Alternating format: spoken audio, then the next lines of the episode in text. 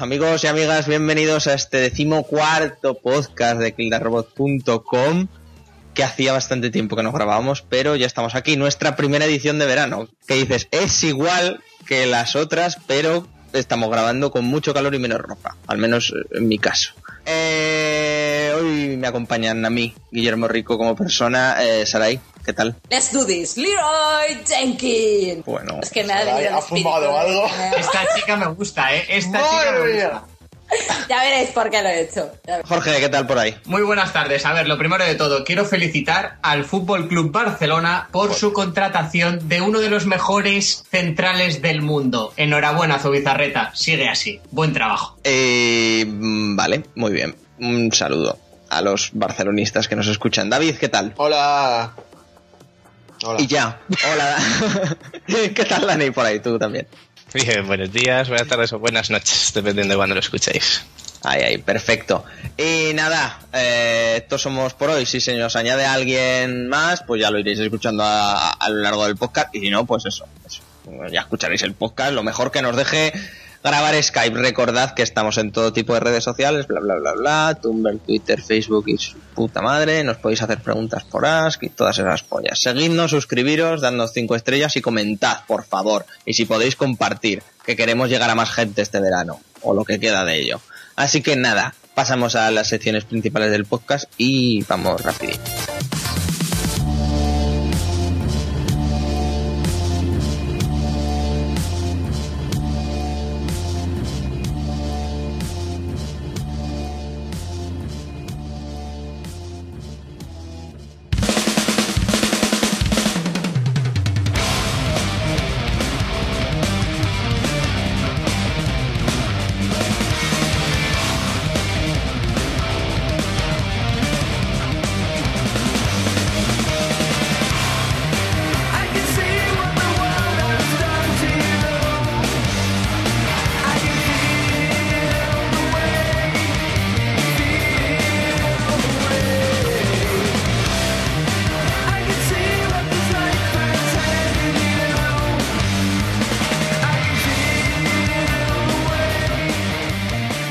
Hola a todos. En pleno verano y cuando ningún otro podcast está haciendo nada, los chicos y chicas de Kill Robot aprovechan para grabar.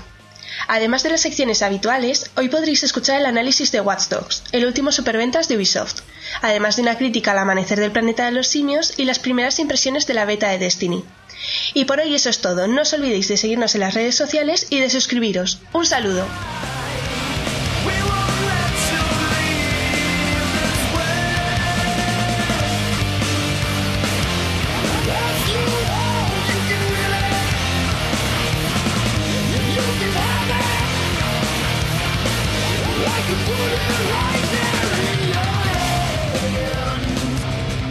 Noticias.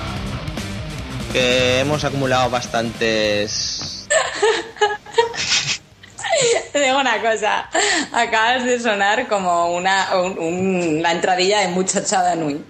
O sea, total, noticias. Ay, va, qué chorrazo. Te ha faltado al final o algo así. Sí, bueno. Ya, ya ves, Saray, qué cosas. Además es que te... Me está saliendo ahora la muela del juicio, ha empezado esta mañana a dolerme otra vez y uf, estoy hablando regulín. Eh, se nos ha añadido ya aquí a la llamada justo al empezar las noticias. Eh, Clau, ¿qué tal? Hola, buenas. Hola, Clau. Buenas tardes. Qué cara de dormir, qué voz de dormida, qué voz de dormida. Bingo. Primera vez en el podcast de Clau, vamos a tratarla medianamente bien y, y, bueno, vamos a continuar con, con- con las noticias, ya sabéis, lo de siempre, ¿no? Esas noticias que más o menos nos han parecido interesantes de las últimas semanas eh, en todos los aspectos que tratamos aquí, ya sabéis, videojuegos sobre todo, pero también cómics, series, bla, bla, bla, bla, televisión y demás. Estoy un poco yo que no estoy aquí, ¿eh? Bueno, antes de nada, recordaros que... Lo- Sí, exactamente. Recordaros que lo que estáis escuchando ahora mismo, queridos y queridas oyentes, es eh, una de las últimas canciones del nuevo álbum de Mastodon que salió hace un par de semanas y que os recomiendo altamente, yo como el que edita el podcast, que lo escuchéis. Once More Round the Sun. Además, el 7 y el 8 de diciembre estarán por nuestro país, Barcelona, Madrid, idlo a ver, que son cojonudos. Continuando con nuestros temas. Saray, te toca. Bueno, pues chicos, os voy a traer una noticia que tiene que ver con videojuegos y a la vez no tiene que ver con videojuegos. Yo, como muy fan de la música en los videojuegos, os tengo que decir que hay un evento que se llama Video Games Live que se trata pues de música de videojuegos interpretada por una orquesta. Eh, en este caso es una gira mundial y eh, lo que hacen es interpretar las orquestas de, varia- de varios países, ¿no? Pues va por China, Estados Unidos, pues Francia y aquí en Madrid pues lo va a interpretar la, la Orquesta de Madrid y va a interpretar pues eso, música de videojuegos y también tenemos pues eh, sincronizado espectáculo de luces, vídeo y tal, e interacción con la audiencia. Entonces, eh, si os gusta este tipo de espectáculo, es el 9 de noviembre a las 12 de la mañana. ¿Vale, chicos? Esa es la noticia. Y que y iba a tener la noticia curiosa después de esto es que iba también a haber una sesión el sábado a las 9 de la noche, si no me equivoco, pero han decidido cancelarla personas ajenas a la organización del Video Games Live, para lo cual se ha disculpado, se han disculpado muy, muy fervientemente por Facebook diciendo que no tienen ni puta idea de por qué han cancelado ese, e- esa actuación de las 9 del sábado. Pero bueno, para los que os guste la música de videojuegos, de verdad, el domingo 9 de noviembre, Video Games Live, si queréis comprar las entradas lo ponéis en Google, que tampoco tengo aquí la página web. Y bueno, ya ponen en su página web que pueden tocar música de Mario, de Zelda, de Halo, de Metal Gear Solid, de Warcraft, Final Fantasy, Castlevania. ¡De Zelda! Se puede votar. Y entonces eh, hay una página de Facebook en la que podéis votar vuestras cosas, que nosotros, yo creo que todos los de aquí vamos, o casi todos. Menos yo. Menos Creo yo que soy el único que no va, ¿no? Maldi- menos los rancios, menos los rancios, todos los Menos los pobres. Vamos a ir. Adiós. Vamos a ir. Si no, no es tan caro, que había entradas desde 28 euros. Capitalistas asquerosos. no es tan caro. Podéis comprar vuestras entradas, amigos y amigas, desde entradasinaem.com.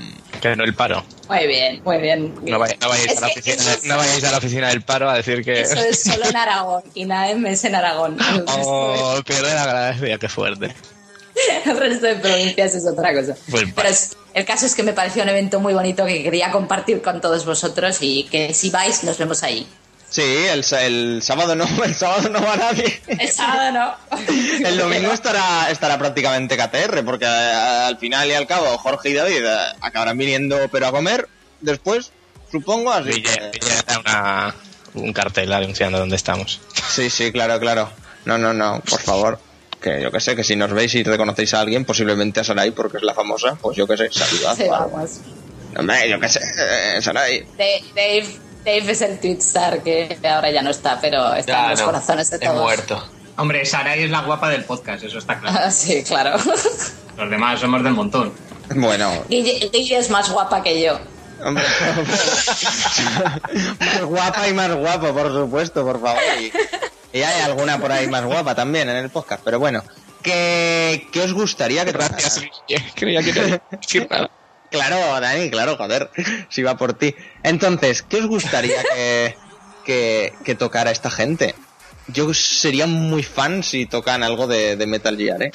¿Cómo no? No me lo esperaba. Me voy a poner a llorar fortísimo. Y Senmu, por favor, algo de Senmu también. Más Effect, tío. Más Effect, es necesario.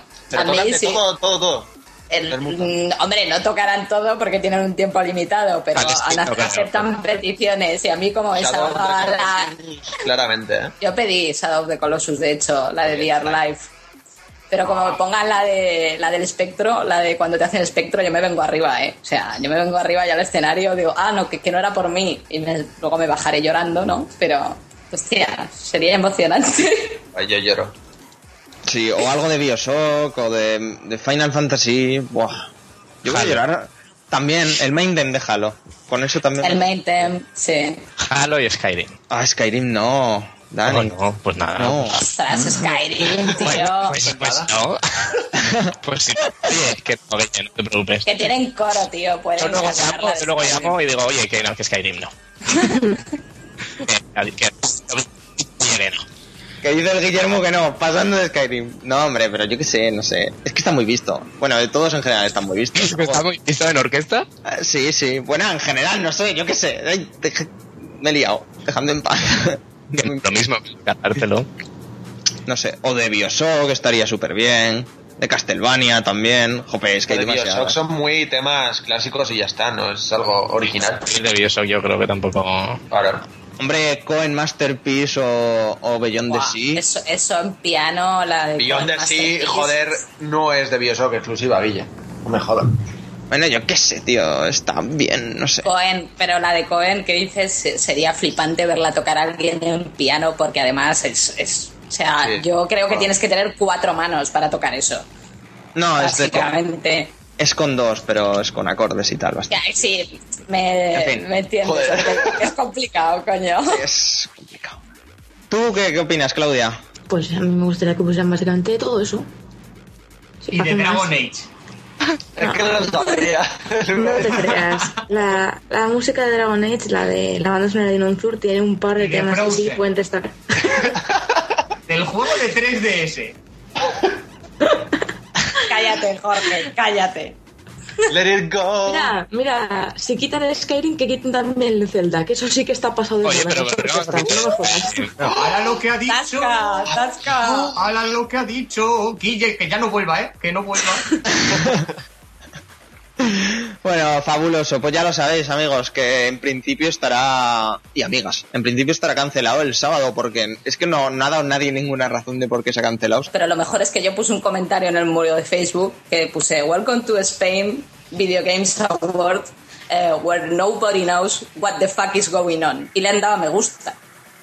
¿Sabes? O Dato sea, importante, todos, ¿ya lo habéis apuntado? Sí, sí, pero, pero como yo creo que están un poquito picados teniendo en cuenta que pones un comentario de que nadie tiene puta idea de lo que está ocurriendo y le dan Ya le da la organización al me gusta. Ellos ya dijeron que ellos no tenían ni idea que había ocurrido. La culpa es de Iwata fijo, vamos. Pasamos a, a lo siguiente porque esto se nos está yendo ya de las manos. Eh, Jorge, Iguata que, bueno, entre comillas, se ha salvado el mes, ¿eh? Con Mario 8. Eh, La Wii U sube, la Xbox baja. Cuéntanos un poco. Sí, de hecho, creo que ha salido una noticia por ahí diciendo que después de la presentación del E3 eh, han aumentado en un 50% no de, las, la intención de compra de, de la consola, de Wii U.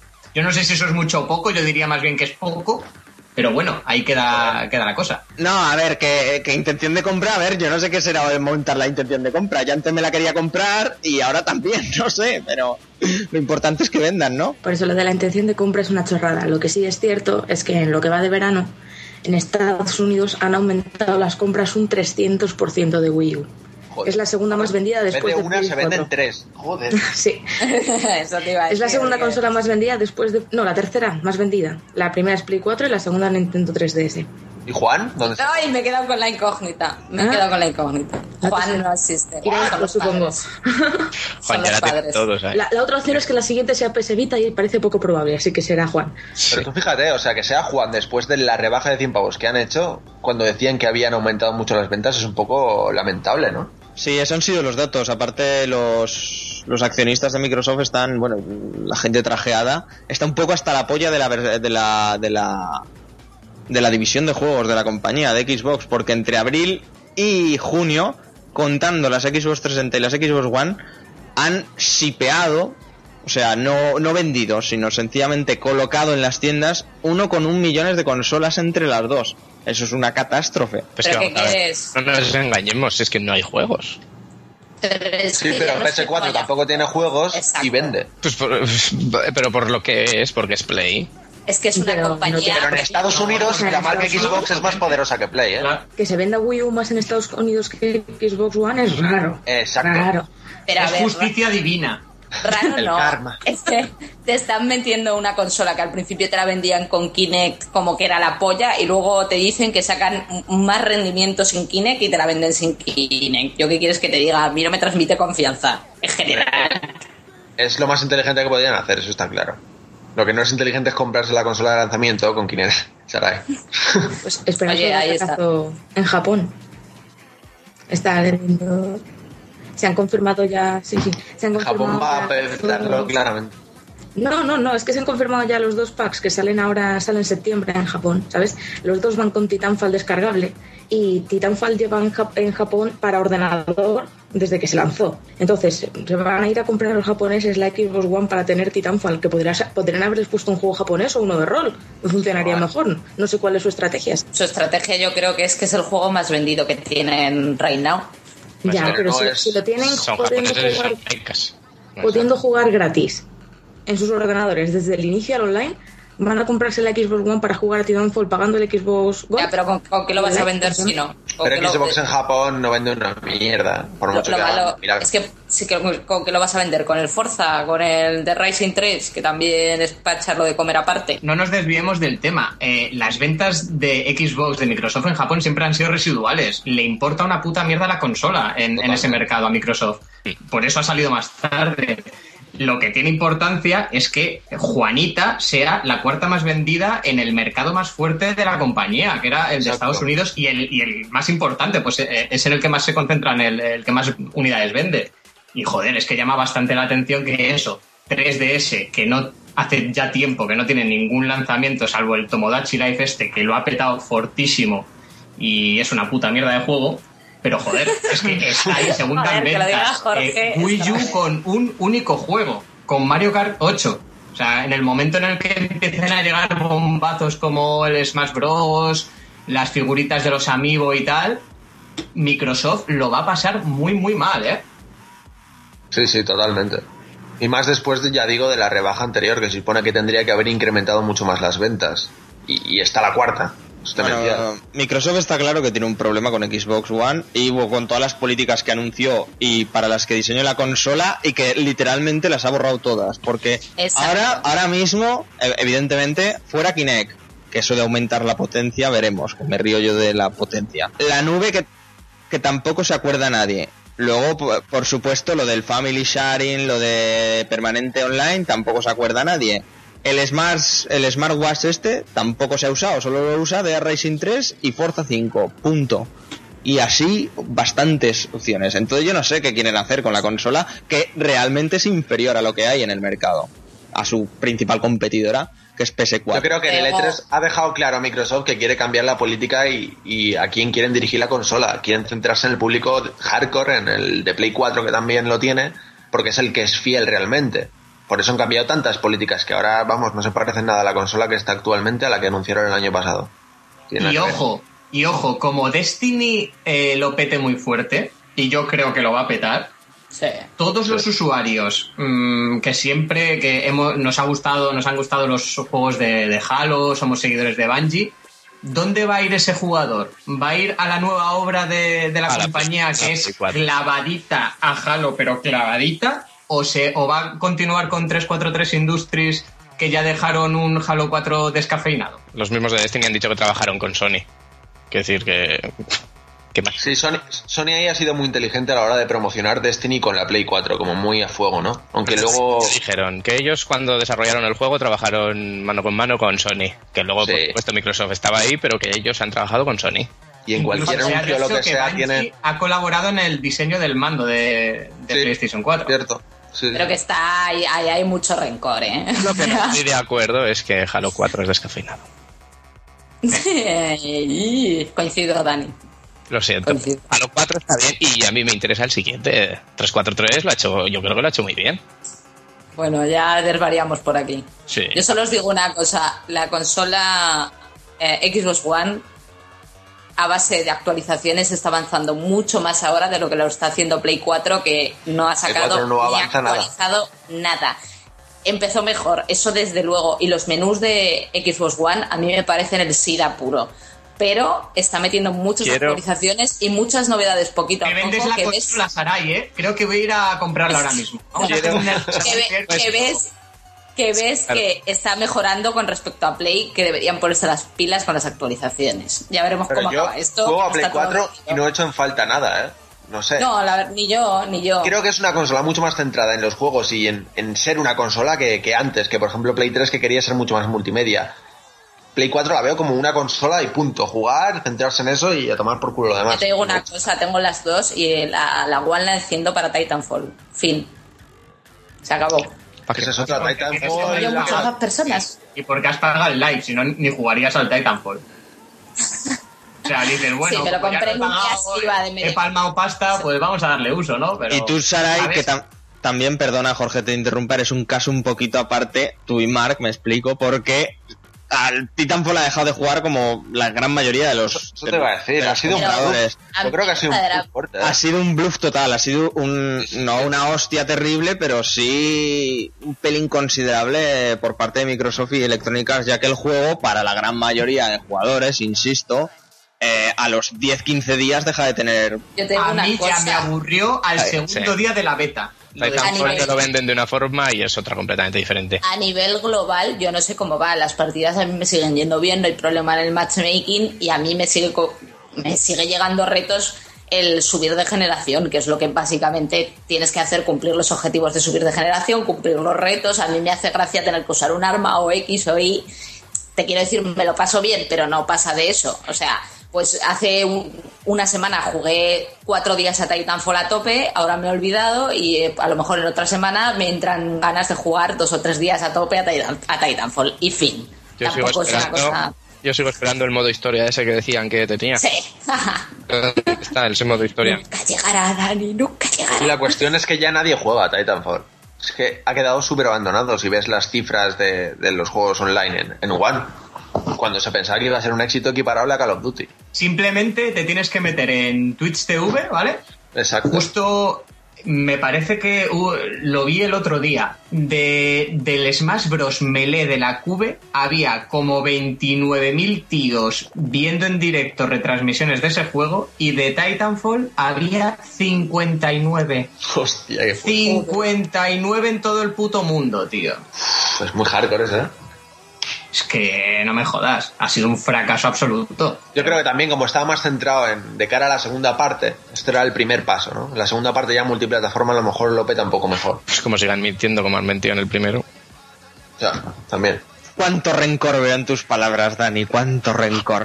Hombre, es que no te pueden vender un multijugador como un juego, porque es un multijugador que lo dijeron desde el principio. No, está Cuánto claro, está odio. claro. Sí, a mí lo siento, pero no. A mí me gustan las campañas de los shooters, tío. Yo, yo soy de los que se pasan las campañas. Yo también, te entiendo. Sí, me gustan. Pero, Ay, qué poquito futuro tiene eso. ¿el qué? Por ¿Por qué?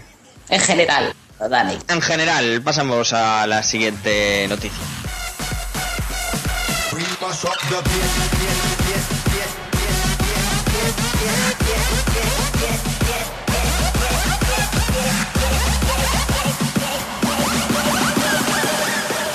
Lesinski y Angel Brasi, que para quien no lo sepa, es el cofundador de Guerrilla Games. ¿Has visto, hab- ¿Habéis visto mi, mi sueco o de dónde coño sea este tío holandés? Angel Brasil. Angel, Bra exactamente. Han- eh, fundaron el- el- la primera, en la primera semana de julio, no supongo que será de antes, pero le dieron a conocer su propio estudio que se va a llamar Boss K Productions. Y han anunciado un free to play eh, de disparos que se va a llamar Blast- Blue Streak y del que de momento no sabemos nada, pero oye, ya está Cliff Lesinski otra vez en el ajo y con nada más y nada menos que el cofundador de Guerrilla, de Guerrilla Games, el que ha hecho toda la saga Killzone promete, cuanto menos promete. Cuanto menos promete, a pesar de la pereza que ya estáis comentando vosotros. En fin. No, no os parece, total, ¿eh?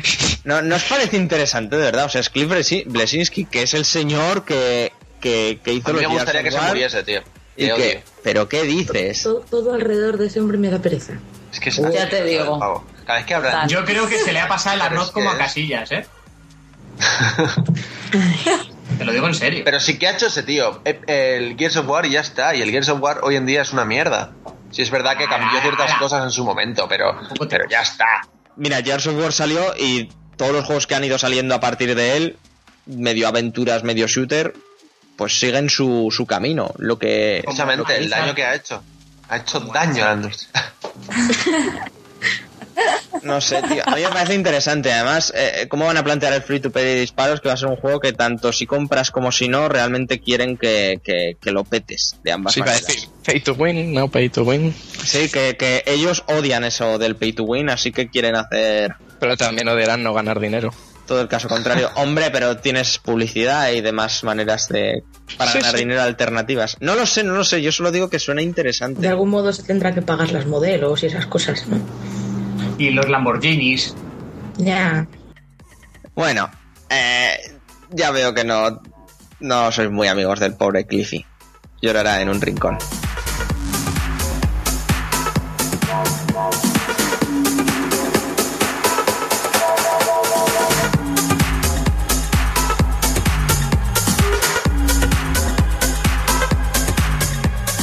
...75 aniversario de Batman... ...es hoy justo además el 23 de julio... ...qué cosa... ...75 años ya de Batman... ¿qué viejos somos y qué viejos ya. él... Sí, Y sí, sin sí. jubilarse el tío, ¿eh? Y luego Sí. nosotros nos quejamos. Sí. A este aún no le ha llegado la reforma laboral de, de, de Mariano. ¿Qué me contáis de Batman? Un poco, hablemos sobre el personaje. Es un superhéroe. Pero que no es tiene poderes. Es un héroe. Exacto, es un rico que se le fue la olla y, y se lía solo a la gente con un traje. Porque un no poco tiene loco. padres.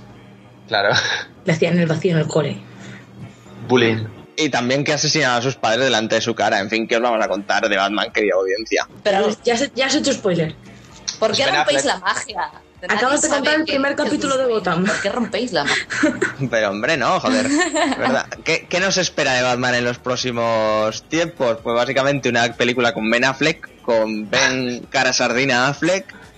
Eh, la- que, que la- se ahogan, que se ahogan el traje de Batman. Y lo odia porque no puede ir a mear durante todo el ¿Eso ha día. dicho? Sí, que, sí. que no puede respirar, se queja de que no puede respirar en el traje, que es tan ajustado y él se ha dopado tanto que no puede respirar ahí dentro. Pues tiene, que ser, tiene que ser complicado, ¿eh? Ponerte eso y parecer natural. Remear sí es complicado. Hombre. Esperemos que Batman, en vez de hablar así como soy Batman, hablará muy agudo, porque la aprieta ahí, ¿sabes? Entonces será un cambio ahí, tal. Pero es, es el problema. En muchas entrevistas el Christian Bale también ha dicho que, tenía, que necesitaba ayuda para que, que le ayudaran a mear, ¿sabes? Claro. Pero- Agárramela, agárramela. Vergüencita. Está ahí tu dignidad y tus pues- necesidades básicas y no has tapa de rosca ahí, yo creo que se soluciona. todo. o sea, desenroscas y ya está, coño. Pero si no puedes llegar con los brazos hasta abajo porque no te puedes agachar, Pues que te la desenrosquen. por eso alguien te la tiene que desenroscar. ¿Cómodo? qué bien, hombre. Sería incómodo si te meas en la cara del que te desenrosca.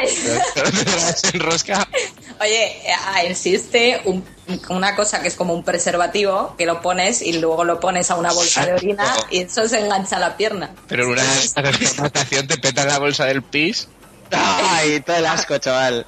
A lo mejor, a lo mejor si leemos todos los créditos de las películas encontramos a esa persona que está ahí encargada de ayudante de Sujetarle el pene a Christian Bale. Yo voluntaria número uno, ¿eh? O sea, Joder, no me importaría hacer ese trabajo. Joder. Pero, pero, Rápidamente, continúo con lo que va a salir de Batman. Eh, va a salir una serie basada en, en la ciudad, en donde veremos al, al, al teniente Jim Gordon de joven, que supongo que no será teniente, que no será teniente, pero no saldrá Batman. Y se va a basar, va a ser una serie que de momento tendrá una primera temporada de ocho episodios y que en cada episodio nos presentará un asesino maníaco que podrá o no ser el Joker. Y tenemos que jugar a adivinar quién será el Joker. Oh, Pero que el prota es el malote de DOC, no me Sí, sí, sí, sí. Ese es Gordon, tío. Qué vergüenza. Qué vergüenza. Qué asco. Y en los cómics, pues bueno, es un poco lo de siempre. Eh, la última buena saga que hemos tenido ha sido la de la del Tribunal de Búhos, la cual os aconsejo. Pero Batman no está en sus mejores días. A ver, joder. Batman no es Ben Affleck, es como la bajona, no me jodáis, joder. O sea. Leeros eh, año uno y ya está, joder. Sí, eso entre otras cosas. Tenía aquí varios, varios cómics, eh, varios, varias sagas que, que recomendaros, aunque supongo que la mayoría la habréis leído. Pero creo que deberíais de leer, por ejemplo, Batman Año 1, como bien dice Jorge, y El Regreso del Caballero Oscuro, ambas, de Frank Miller. Luego Una Muerte en la Familia, La Broma Asesina, por supuesto, que es un cómic de la hostia, y todo lo que, todo lo que fue la etapa de Jeff Loeb y Tim Sale de Batman, que incluye Batman El Largo Halloween, Dark Victory y Hunted Night. Y creo que eso sí, más o menos sería el completarse el personaje. Yo, si os, eh, os puedo hacer una recomendación personal, los cómics que, o las novelas gráficas que se basan en los videojuegos, Arkham Asylum y Arkham City, están muy bien. Está Ni muy puto bien. caso que G- Sarai es una yonki de Batman. Sí, Ha eso perdido sí, el criterio. pero el Asylum está muy bien, te lo juro. te lo juro. Es bastante, bastante extraño y está muy bien. Luego también podéis, por ejemplo, leer Batman Silencio, que también es genial. Under the Hood, vamos a bajar la, baja la capucha, para los que no sepáis inglés. Batman e Hijo. Y la última grande creo que será Batman Rip. Yo la consideraría una, una, una cojonuda. Luego están las típicas, ya sabéis, que si el retorno de Bruce Wayne, la batalla por la capucha, bla, bla, bla, bla, la torre Babel de la Justice League y todas esas mierdas.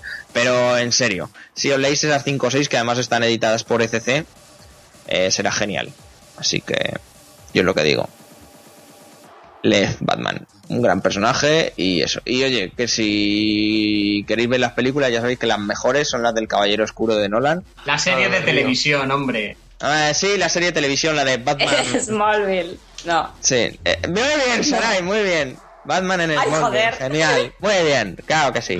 Cortocircuito mental. Bien, bien, fuerte además, es fuerte. Es que además estáis hablando por el chat y no se pueden hacer dos cosas a la vez, coño.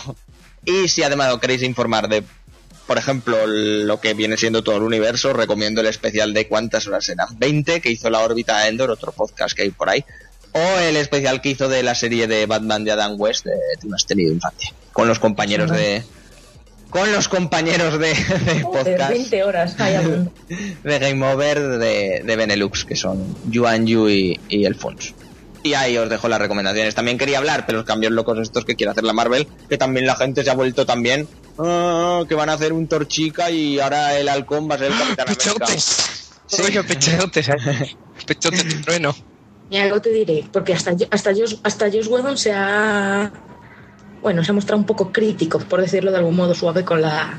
Con la la mujer, sí. Mientras, mientras la historia que le den sea interesante, ¿qué más dará que sea chico o que sea chica? Eh, Además es Marvel, que es, vamos a ver, es que, es que también estamos descentrándonos, que es Marvel, que esto al año ya, a, a los 12 cómics, va a volver todo igual. ¿Qué será? Pasa- Lo cambia el sexo y ya está durante como pasa una- siempre. O igual es Loki, que Loki también es- ha sido mujer durante muchísimos tomos.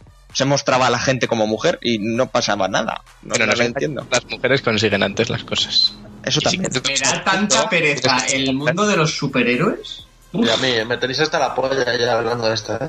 Hola, chaval. Y luego querrás jugar al Batman, ¿eh, cabrón? No, que va. Dios mío. Me tiene loco. pues eso. Subimos música y te toca a ti la próxima noticia también.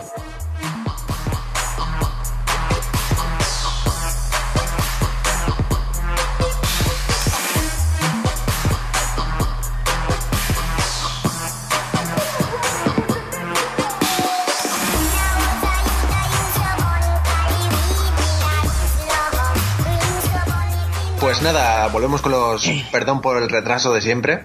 Que otra vez un juego se nos va al 2015. Esta vez el Butterfly Hardline. ¿Y qué os parece esto? Otro puto retraso por parte de EA Games que, que esta vez sí va a chapar seguro. Yo rezo, Ah, madre Dios. yo rezo todos los días para que lo sigan retrasando y no salga nunca. Porque tiene una pinta ¿A que de sí? mojón. Yo además que jugué la beta y me dio puto asco terrible. Me alegro muchísimo de que se retrase. No sé. Qué asco me da. Es que además es un mod. Yo eso, eso te iba a decir, yo lo considero negativo. Cuanto antes lo saquen y antes se olvide la gente del mejor, porque es que es un mod de mierda y además mal hecho. Pero es que encima lo retrasas, dejas que tu público se vaya a Call of Duty, que se va a ir y no lo vas a recuperar. O sea, no lo vas a recuperar. O sea, la gente quiere el, el- la franquicia canon, no esto. Se va a comprar el Battlefield 5 cuando salga seguro, porque le gusta a mucha gente el Battlefield, pero esto no Pero es es- eso. Pero es que el, el Call of Duty a día de hoy tiene mucha mejor pinta con sus drones y sus Pero- pero, exoesqueletos de lo ¿Pero que tiene pasa? Es que no de lo que tiene los bad boys estos que o sea rarísimo Sí, es- verdad que es muy mierder, pero joder, ¿cómo os puede gustar el Call of Duty, en serio? Está muy ¿Qué os bien, llama, llama mucho la atención. El enésimo shooter igual que el Crisis, igual que todos, pero siendo un Call of Duty, o sea, lo mismo de siempre, pero, pero mezclando mierdas de siempre también. ¿Qué será lo Como- del FIFA o qué? ¿Eh? Que como si esto siga así, que será lo próximo hablar del FIFA. Es que es así, exactamente, joder. Que que eso es- vamos. El PROC, ¿qué coño? Pero coño, ahora, ahora que, que, que, que Crytek va a chapar y ya no va a haber más crisis, pues en algo nos tendremos que, que cagar o algo. Pues este Call of Duty lo sustituye. Y a mí me llama la atención, ¿qué quieres que te diga? A ver, No aprendemos, tío. Y os lo digo así, es que no aprendéis ya. O sea, años tras años, que es que va a ser lo mismo. Es que tenéis que ser conscientes de eso. Y, y, y seguís comprando y dándole dinero a esa gente. Yo creo que había que comprometerse con decir, joder, a la mierda ya esta puta gente que se vayan. A las calles. A las Pero es que calles. Nosotros- Ir a sol a manifestarse, joder. Nosotros no le vamos a dar dinero, pero no sabes la cantidad de gente que sí que lo compra. Es, Claro que sí. es, Creo es que una pasada. Hombre, Había la puta, hay ¿eh? gente que se dedica a esto también, ¿eh? No el Call of Duty Ghost vendió, hombre, vendió mucho más que la mayoría, pero fue el que menos vendió de la saga desde el primer Call of Duty, ¿eh? El Ghost La, pegó- la tendencia está... está- está Se pegó baja, ¿eh? ostión. Se pegó ostión, sí, sí, totalmente. Se pegó ostión en el lanzamiento. Eso es verdad. Me parece terrible. Yo me acuerdo antes, aunque hubiera muchos Call of Duty, sí que había alguno que me llamaba la atención. El multijugador siempre era divertido, pero es que ya esto es un extremo que no, no puedo soportar ya. Y es como le tenéis ganas. No entiendo. Que pinta mejor, pero 10.000 veces mejor que el Battlefield. ¿Por qué? ¿Por qué? Ah, bueno, que el Battlefield. Vale, te lo, te lo acepto. El de Bad Boys. Estamos hablando de Hardline y además, tío, todo el, todo el mundo pidiéndole desde hace dos o tres años a, a DICE y a EA el Bad Company 3. Pues coño, ¿a qué coño sacáis esta mierda al Hardline que no le interesa a nadie? Aparte, para jugar a eso juegas al Payday, que ya lo tienes, ¿sabes? Es que no, no entiendo. Además es un mod, es que es un mod, tío. Es Yo creo mod. que la han visto venir un poco, porque que había muchas cosas que no se diferenciaban lo suficiente de un, de un Battlefield normal. No había nada potencial para que dijera, joder, me llama la atención. Aparte de eso, seguro que lo iban a lanzar y iba a estar medio hecho como el anterior Battlefield. Así que normal el retraso también.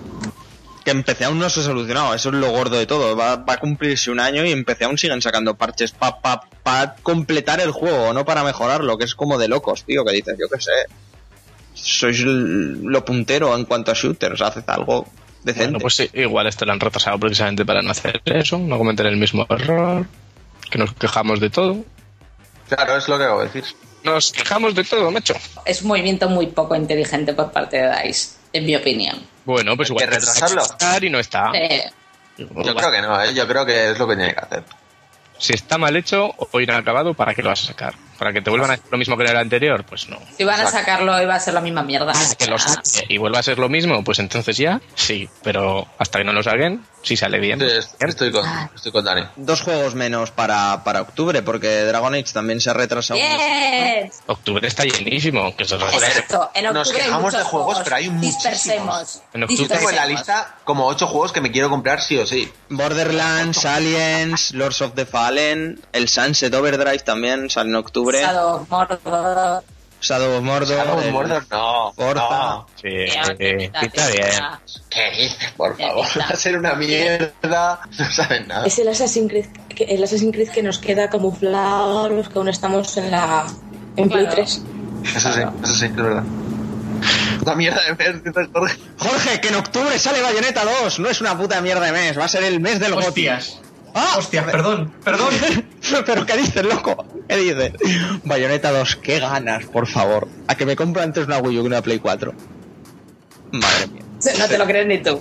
Destiny. Uy. Destiny. To- tontea, Dray, tontea. Ah, ya, te, ya te llamará. Ya te llamará el Tito Drake. Ya. Te vendo la mía, Guille. Mi Te Tito. Te vendo la mía. El, el Tito Drake me, me llamará en 2015. Hasta que llegue, pues le doy a Bayonetta. Joder. ¿No? No tienes. Sí. Sí, sí. Por cierto, me compré el otro día el de Wonderful 101. ¿Y qué tal? Anda, Joder, ya tocaba. Pues he jugado la primera misión y muy bien. Dicen que es la pollísima. La verdad que tiene muy buena pinta. Se lo he pillado a un colega, el código descargable este del Mario Kart, por 15 pavos. Así que Guay, de puta madre. Está fabuloso. Nadie contribuye. Nadie habla, pobre de las, nadie habla de las mafias de los códigos de Nintendo cuando hacen promociones, pero aquí hay un submundo Sí. muy chulo, terrible. Sí, Y. Jorge es el presidente. Bien, bien. Luego que si los estudios se hunden. Yo conozco alguno que otro que se ha hecho con todo el catálogo exclusivo de la consola por menos de 100 euros. Tampoco era difícil. Sí, la verdad. Madre mía, madre mía, pero madre del amor hermoso. Entre que Zelda está pasado de moda y que, y que Wii U no tiene exclusivos, por Dios, ¿dónde vamos a llegar? Moción de censura para Cloud. Que en breve te sacan el Mario Kart 9 o el 12 o por el que vaya. Es que, en serio, en serio, no tenéis corazón, no tenéis corazón, ni, ni ilusión en la vida, por Dios. Coño, por Me, Bayonetta. mat- me la mataron ayer, me la mataron ayer. Con los retrasos Ah, de. ah, ahora lo dirás. Que no se puede. La- las chavalas y los chavales de hoy en día crecen con Minecraft, con Mass Effect, con Dragon Age y se pierden los valores. Se pierden los valores. Joder. ¿Ahora qué tienes en contra de Mass Effect? ¿Por qué lo metes en el saco y a Dragon Age también? Porque son los juegos que le gustan a Cloud. Claro. Entonces, ¿por qué metes Minecraft si no lo tocan mi vida? Matarlo. Joder, Jorge, qué mal todo, qué mal todo, de verdad. Qué mal todo. Ay, ay, ay. Bueno, y eso, junto a Battlefield se retrasó solo un mes Dragon Age Inquisition. Todo lo que sea, sea BioWare puliendo su juego, pues, ¿qué queréis que os diga? Bienvenido sea. Por mucho sea el ansia, por mucha sea el ansia que tengas, Cloud. Bienvenido sea.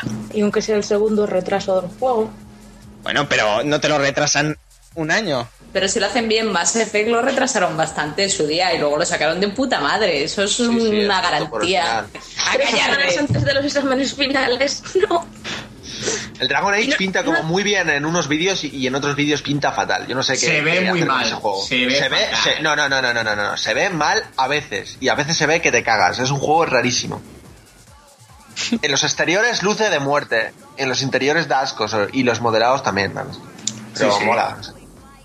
A ver, el caso es que si lo han retrasado, si lo han retrasado un mes, será para tocar cosas menores de, de ese estilo, ¿sabes? Porque. Yo creo que lo han, yo creo que lo han retrasado también para cubrir el hueco de el hueco comercial de, de que ha dejado el Battlefield con, con EA, ¿no? Porque como no tienen otra exclusiva, Ah, qué, qué, qué Hombre, también octubre es un mes muy lleno, seguimos diciendo. sí, sí, sí, es un mes cojonudo. Retrasándolo un poquito, igual se ganan, no sé, más compra. Es que es eso, eh, lo hemos hablado muchas veces, eso de juntar 500 juegos, El objetivo de Battlefield y el de Dragon Age sea, lo- sea el mismo, ¿eh? no, pero el hueco comercial, aunque no sea el mismo obviamente porque va a vender mucho menos, sí que lo tienen que cubrir un poco de esa manera, de cara a la Navidad. Sí, también. eh, pero bueno, llenar el hueco de la Navidad con Dragon Age un poco un movimiento extraño. Te quieren joder la Navidad, chaval. Pues sí, o sea, a ver, a mí me, me- me lo sacan tres semanas antes de los finales. Y eso no está bien. Si hubiera salido en octubre, habría sido perfecto. Perfecto, calendario, guay. Pero no. Yo no sé qué coño Estoy, leéis, estoy, pero- estoy metido en un, en un burrito de tristeza, ¿sabes? Con la manta Es desde. un burrito. Porque es terrible. Pobre vida del estudiante, oye.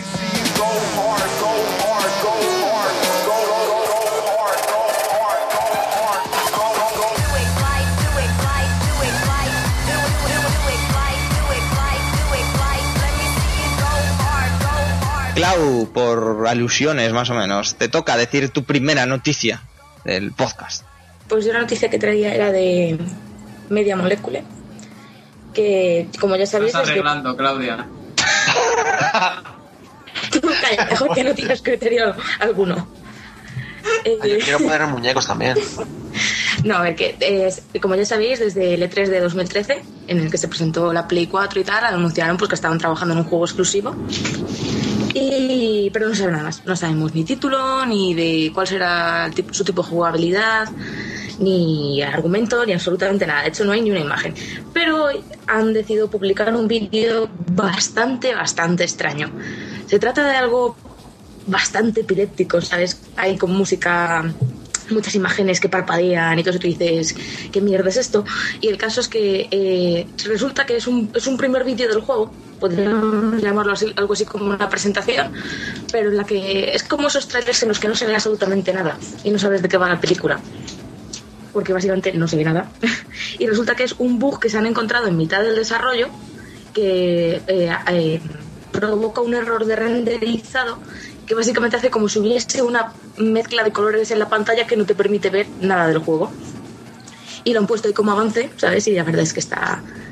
Las intenciones de Media Molecule no, sé, no, te- no quedan muy claras, pero es gracioso. Si algo hay que darles es que son muy originales.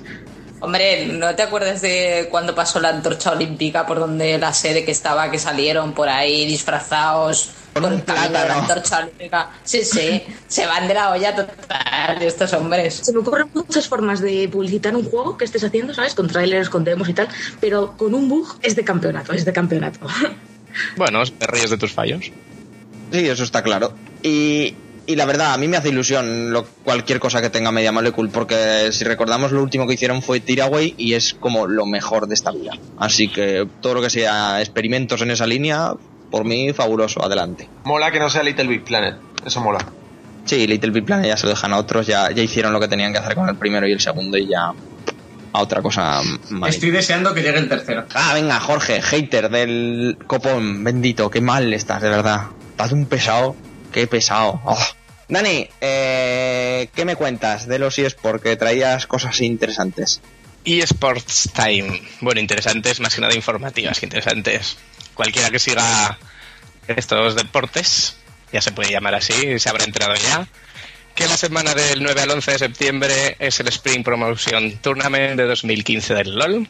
Para los que no hayáis entendido nada, quiere decir que en esta semana son la, la que se juegan las partidas para ver quién se queda dentro de la LCS y quién se va fuera. Básicamente los tres últimos son los que tienen que, que disputar estos partidos para ver quién, quién se va de esta liga profesional y quién entrará y quién permanecerá en ella. La LCS, recordemos a nuestra querida audiencia que es la liga más importante que hay en cuanto al League of Legends. La liga de los profesionales de, de League of Legends, ¿vale? Que se celebrará en Los Ángeles y juntará a los equipos de Europa y Norteamérica. Es un alivio para todos estos porque no tienen coreanos para que les barran. Sí, co- co- co- coreanos y asiáticos en general que, les, bueno. les fundan el culo, sí, sí, bueno. menos mal. Así que ahí estarán unos partidos interesantes. Y en cuanto al Dota, oye, Guille, no me olvido del Dota. Bien, bien, bien, bien, fabuloso. Se celebró, se celebró la eh, de International Four, si, si no me equivoco es Four porque es la cuarta, ¿no, Guille? Estoy un poco Exacto. perdido más en esta. En el que se repartieron más de 10 millones de dólares en premios, ¿vale? De los cuales 9 han sido aportados por la propia comunidad de los, de los jugadores. Es decir, cuando tú hacías una compra del juego, pues destinaban una parte de ese dinero al premio final de esta competición, ¿vale? Los ganadores fueron Newbie, si no me equivoco, y ganaron unos 5 millones. Sí, para 5 ellos.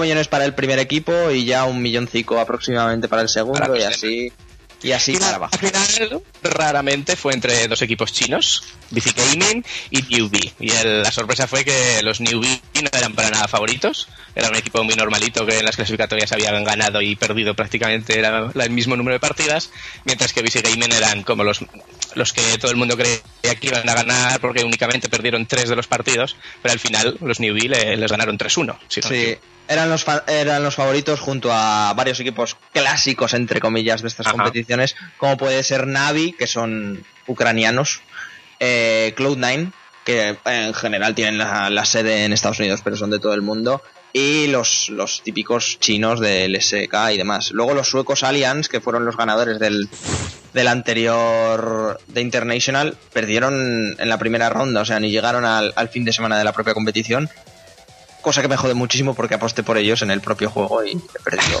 fuerte, fortísimo. A mí me gusta que no Pero- los que todo el mundo cree que gana. Una cosa, esto es como una película, ¿no? Tu- tuvieron que sonar I believe I can fly o algo así de fondo, como para hacerlo más emocionante todo. ¿Por? Porque ganan los que no son los favoritos, el equipo desfavorecido. No sé, suena muy emocionante. Bueno, Tengo que empezar a ver retransmisiones de Dota, fíjate lo que te digo. La primera partida la perdieron y ganaron las tres siguientes, así en su casa. Además, la, las he estado viendo y la tercera partida fue como va a iros a casa a los otros chinos porque no, no estáis haciendo nada. Un par de partidas las ganaron en menos de 15 minutos. Sí. Lo cual es bastante raro porque de normal suelen durar unos 50-60. Así que la paliza fue bastante bastante sonada. No sé qué tal les irá en su propio país. Pero eso, Newbie, que era un conglomerado de los mejores eh, de los mejores jugadores chinos, eh, creía a todo el mundo que iba a perder y que lo habían hecho mal porque, claro, en las primeras rondas perdieron absolutamente todo. Y, y pasaron de milagro. Pero al final, oye, se consiguieron salvar y más o menos eso. Decepcionante Pues- que... pues sí, mira. Dani. No, no, que mira que ya se pueden retirar si quieren por un tiempo. Con 5 millonajos. Sí, lo que pasa que, claro, Allianz le pasó lo mismo el año pasado. eh, creo que dejaron de jugar durante tres meses porque, claro, hemos ganado el International, somos los mejores, vamos a vamos a retirarnos. Y luego han vuelto y han vuelto como, como la mierda. Aunque antes del International habían ganado todo. Lo cual es, pues, es bastante raro, no sé. Volviendo, una cosilla más, volviendo al, al League of Legends en, en ámbito nacional, la mala noticia es que hay dos equipos muy conocidos de aquí, de España, son Giants y Caronte, que misteriosamente se disuelven, es decir, ya no, ya no van a jugar más. Los de Giants tampoco han dado a entender las razones, simplemente han dicho que el equipo del LOL de Giants, ya sabéis que, que hay más equipos de otros juegos de este nombre, pero el del LOL se disuelve. Y en cuanto a Caronte han dicho que de momento se disuelve durante este año. Ganaron la LVP este, este año ellos, la, la Final Cup, pero se reunieron ahí la empresa y dijeron que durante este año se, se disolvía y que queda pendiente una reunión que harán a principios de 2015. Lo que no se sabe ya es qué ocurrirá con ellos. Sí que es verdad que los jugadores de este equipo ya se han buscado sus propios, su camino, quiero decir. No se quedan esperando. Sí, se ubican porque el mundo de los eSports es, es bastante extraño porque están haciendo fichajes cada tres días, cambian En España hay muy poca estabilidad. En España los equipos aparecen y desaparecen muy rápido. Una temporada hay uno, a la siguiente temporada no hay más. Se cambia un equipo por el otro, un jugador por el otro. Bueno, Sí. se Deberían, caracteriza por eso. deberían de ganar estabilidad, ¿no? Porque yo que sé, respecto a otros países, ya no digo de, de Asia, que ahí ya sí que se les va la pinta. Todo el mundo ¿no? te diría que sí, pero también necesitan pasta.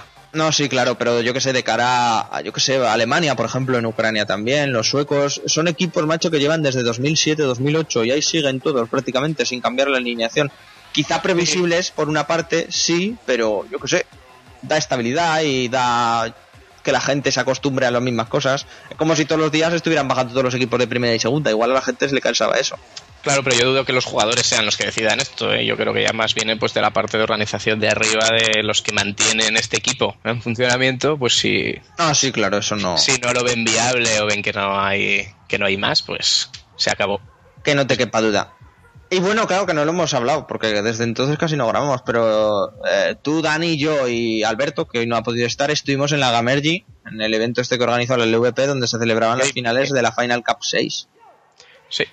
Y muy bien, la verdad, muy bien. No, no nos podemos quejar. Un evento que para ser la primera vez, pues como todo muy grande, todo muy a lo grande. Y muy bien allí en el pabellón 4 del IFEMA. Nos lo pasamos bien en las finales, salimos un poco en la tele y todo genial. Mucho ambientazo, sí. Solo que la próxima vez, por favor, los audios de League of Legends más altos. Se oía más la parte de atrás que estaban haciendo el cachondeo con el League of Legends también, que las propias clasificatorias. que las propias clasificatorias y eso fue un poquito lamentable, pero bueno. Al fin y al cabo era la primera vez y, de todo se aprende. Esperemos que para diciembre, que creo que volveremos eh, y nos volverán a invitar, que muchas gracias por ello a la organización de la LVP por invitarnos. Eh, lo veremos bien y supongo que algo habrán cambiado. Hoy tenemos algo un poco extraño porque vamos a hacer un análisis de Watch Dogs, como ya lo habréis escuchado al principio del podcast. Vamos a comentar la película del amanecer del planeta de los simios y también vamos a hablar de la beta de Destiny, que hemos estado jugando ahí a fuegote a tope. Así que sí, Goti o no, quién sabe. Ahora comentamos, vamos a empezar con Watch Dogs, ¿qué os parece? Así que nada, chicos, eh, música de Watch Dogs y empezáis vosotros tres, que sois Sara y Dani y David, los que lo habéis jugado, a ver qué os ha parecido el nuevo Sandbox, la nueva franquicia de, de Ubisoft.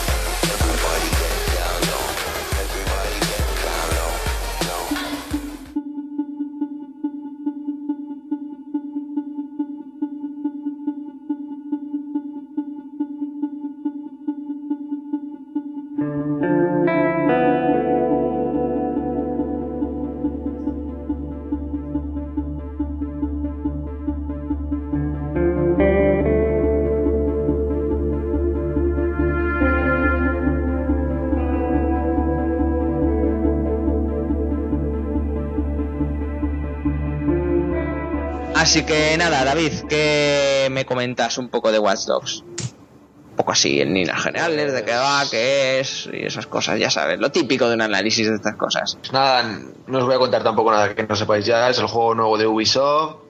Nuevo. Que, sí, bueno, es el juego de siempre de Ubisoft.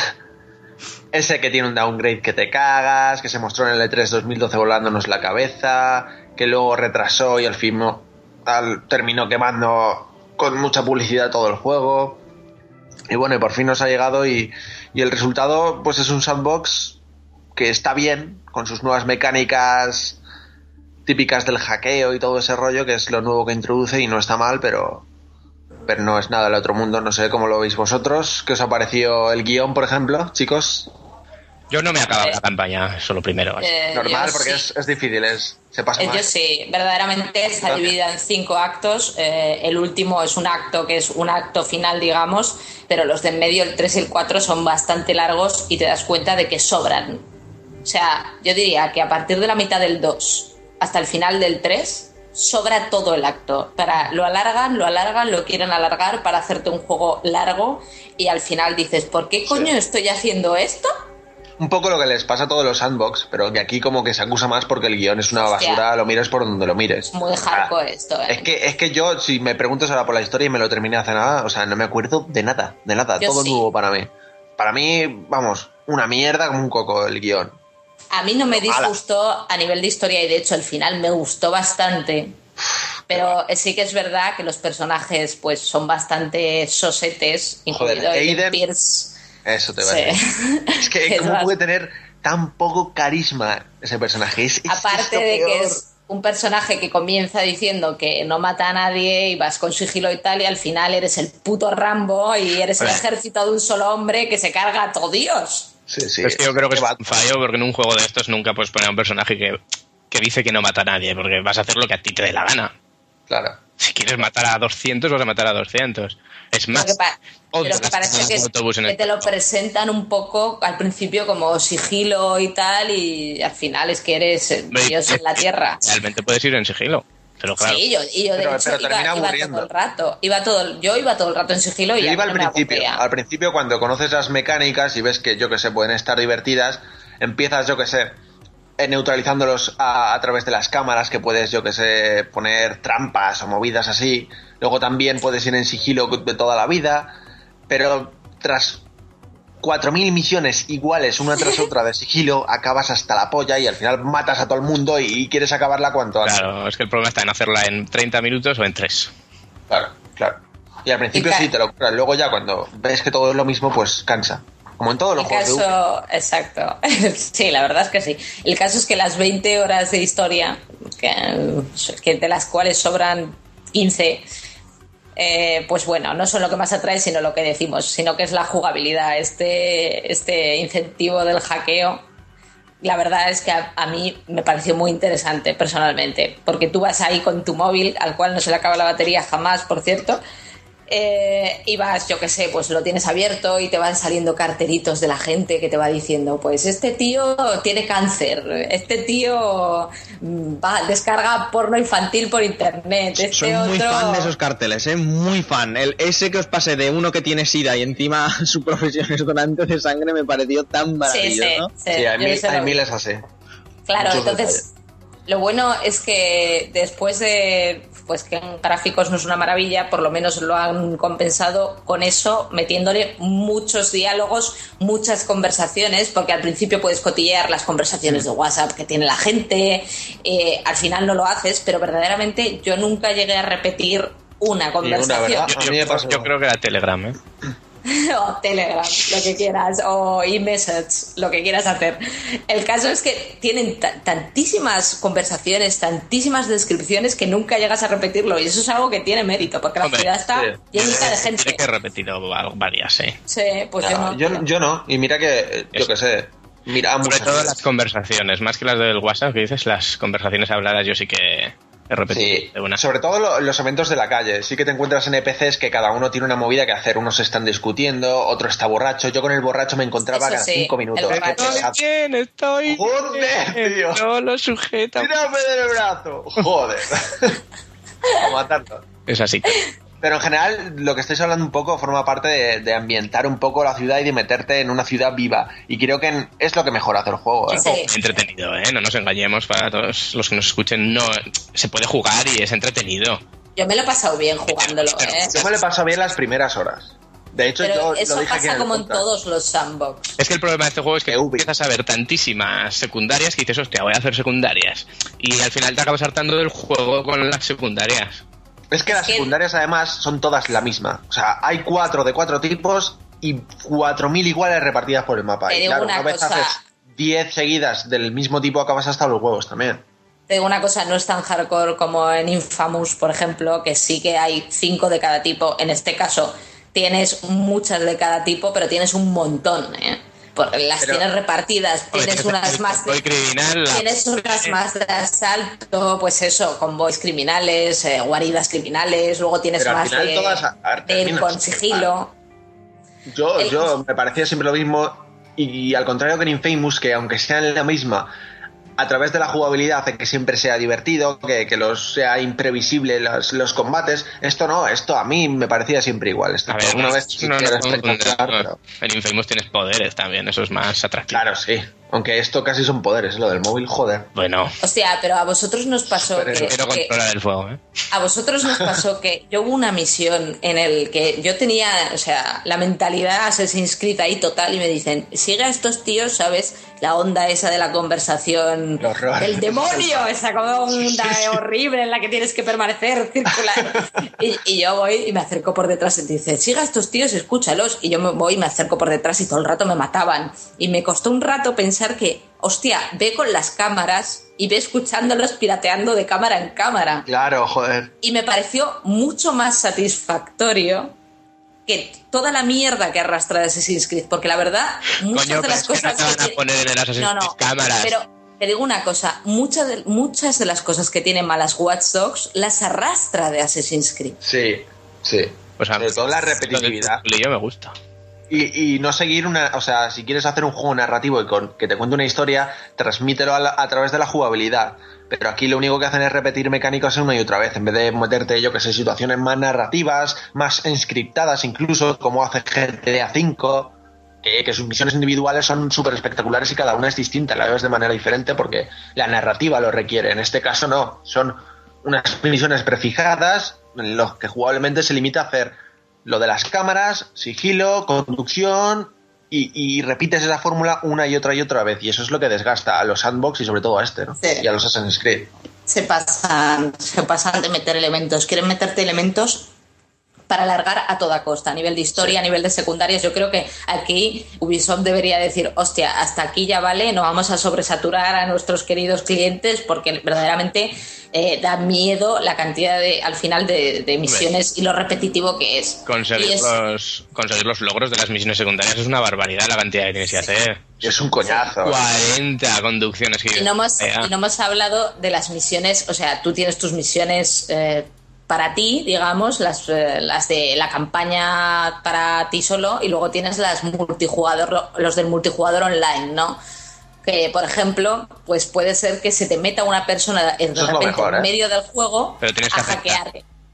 Eh, no siempre, Dani. Volvemos a la discusión. Si tú no, No hay agentes, hay gen- es que es verdad, a mí me ha pasado varias veces. Hay unos agentes escondidos en el juego que son de la compañía malvada, ¿vale? Que es Blume. Y que si tú les pirateas y no los. eh, ellos avisan al central, Sí, ¿no? He encontrado un hacker. llamando por el teléfono, entonces tú vas y le quitas el teléfono. Y si le quitas ¿qué el teléfono, si le quitas el teléfono, bien, lo paras. Claro. Pero si no le quitas el teléfono porque estás lo has robado pirateando una cámara en el culo del mundo y no llegas corriendo, Pues hombre, te van a tú eh, cuando le pirateas ves que está asociado a Bloom y dices, hostia, no estoy... Pero hay, hay veces que pirateas rápido, Dani, coño, que es que es curioso, simplemente, hijo. Que entonces te pueden entrar, en- Pero te pueden, te obliguen, ¿por qué no te obligan? te pueden piratear el juego, te, te obligan, entre comillas. Digamos que tu fama sube, tu fama de pirata sube, te dicen, y entonces no tienes opción a aceptar o no un pirateo en línea. ¿Vale? Entonces se mete un tío a piratearte. Y tú tienes que encontrarlo y matarlo. Pero a mí eso es me gustó. Un tío online, ¿no? Es lo que está diciendo. Un tío random, sí, que ha En dicho, su casa. "Pues mira, voy a jugar a esto. Eso es lo Y, mejor. A mí eso me a mí encanta. me gustó. A mí me gustó. Lo que pasa es que cuando lo haces ya cinco o seis veces, no eres capaz Es muy de, ¿eh? de- de encontrar al de Bloom, Joder, al es final tienes fácil. más cuidado. No se Al encuentra final- todas las veces. Pues te ha tocado gente muy mala. Pero que yo al principio pasaba, tío. Entonces me invadían cada dos por tres y al final decía, joder, qué coñazo. Nada Yo más creo que es más difícil aquí. invadir, que es lo que he hecho yo alguna vez, porque, Sí. porque me pillan fácil. O sea, es difícil que no te pillen. Tienen mucho tiempo hasta que le la pirateas del todo. Pero, y hay, coges el lanzacohetes y te lías ahí a destrozar coches y uno cae seguro. pero hay gente que se esconde muy bien, ¿eh? Si te escondes, hay gente no que te se esconde muy Yo me ponía y aparcaba en un hueco y me ponía como que le das Como al botón círculo y exactamente. Sí. Ahí es difícil Pero que te pero te Hay, encuentras. hay gente que lo tiene muy pillado. El caso es que el- lo del multijugador, mira, le da un toque gracioso y a mí me parece Es un toque. Dark Souls un poco, en plan, invades la cuenta, la partida del otro y está guay, yo qué sé. Mm. Siempre visible, está chulo. Y eh, yo no sé qué os parecieron los gráficos a vosotros, pero la verdad es que eso ya es otra cosa que deja bastante que desear. Porque Mira, es un poco yo, drama. yo esperaba, yo esperaba un drama por los vídeos que había visto. Y sí que es verdad que, que hay un downgrade y es obvio y que de día el juego es súper normalillo, incluso de la pasada generación. Pero en las condiciones adecuadas, creo que puede lucir muchísimo y verse muy next gen, ¿eh? Tú Por ponte de noche con la lluvia. Por Sí, La lluvia y el agua está muy bien. hecho. es espectacular. O sea, yo de lo mejor que he visto en, en la Next Gen. Cuando llueve y es de noche, con todo el juego de luces, el viento ese que meten, moviendo las hojas que hay alrededor, joder. Yo, mis mejores momentos con Watch Dogs en el recuerdo es coger, ponerme a andar por la calle lloviendo sin hacer ninguna misión, simplemente con, los, con las manos metidas en los bolsillos y flipando con el escenario, porque se ve que te cagas. Pues sí yo creo que, chico, tío. joder, es lo que más me, me gusta, en plan, meterme en la ambientación un poco. Está Luego las misiones eran más coñazo. Pero esto te una digo, cosa, eh, lo comparas, vuelvo otra vez al otro sandbox que tiene PlayStation 4, tal, si lo comparas con Infamous, eh, o sea, todo lo que haces de absorber los neones y la lluvia y la ciudad, es que pff, ni punto de comparación. Hombre, es mucho mejor, es mucho mejor. Y la consola, la consola da de sí para hacerlo, te lo está enseñando. No, no, y de sobra ahí lo que estaremos por ver. O sea, pff, mucha potencia queda todavía por, por ser exprimida, pero, pero vamos, yo no creo que se vea tan mal como dice todo el mundo. Y que reproduciendo las condiciones que se pudieron ver en el, vídeo de E3, no veo tanta diferencia como puede haber. Sí que es verdad que de día, ya digo, con la iluminación diurna el juego desluce muchísimo. Pero vamos, Te digo una cosa, sobre todo es a nivel de, de cielo. Yo una vez me dio por tirar la cámara para arriba y hostia, hostia, qué mal hecho está esto. Ese edificio es horrible.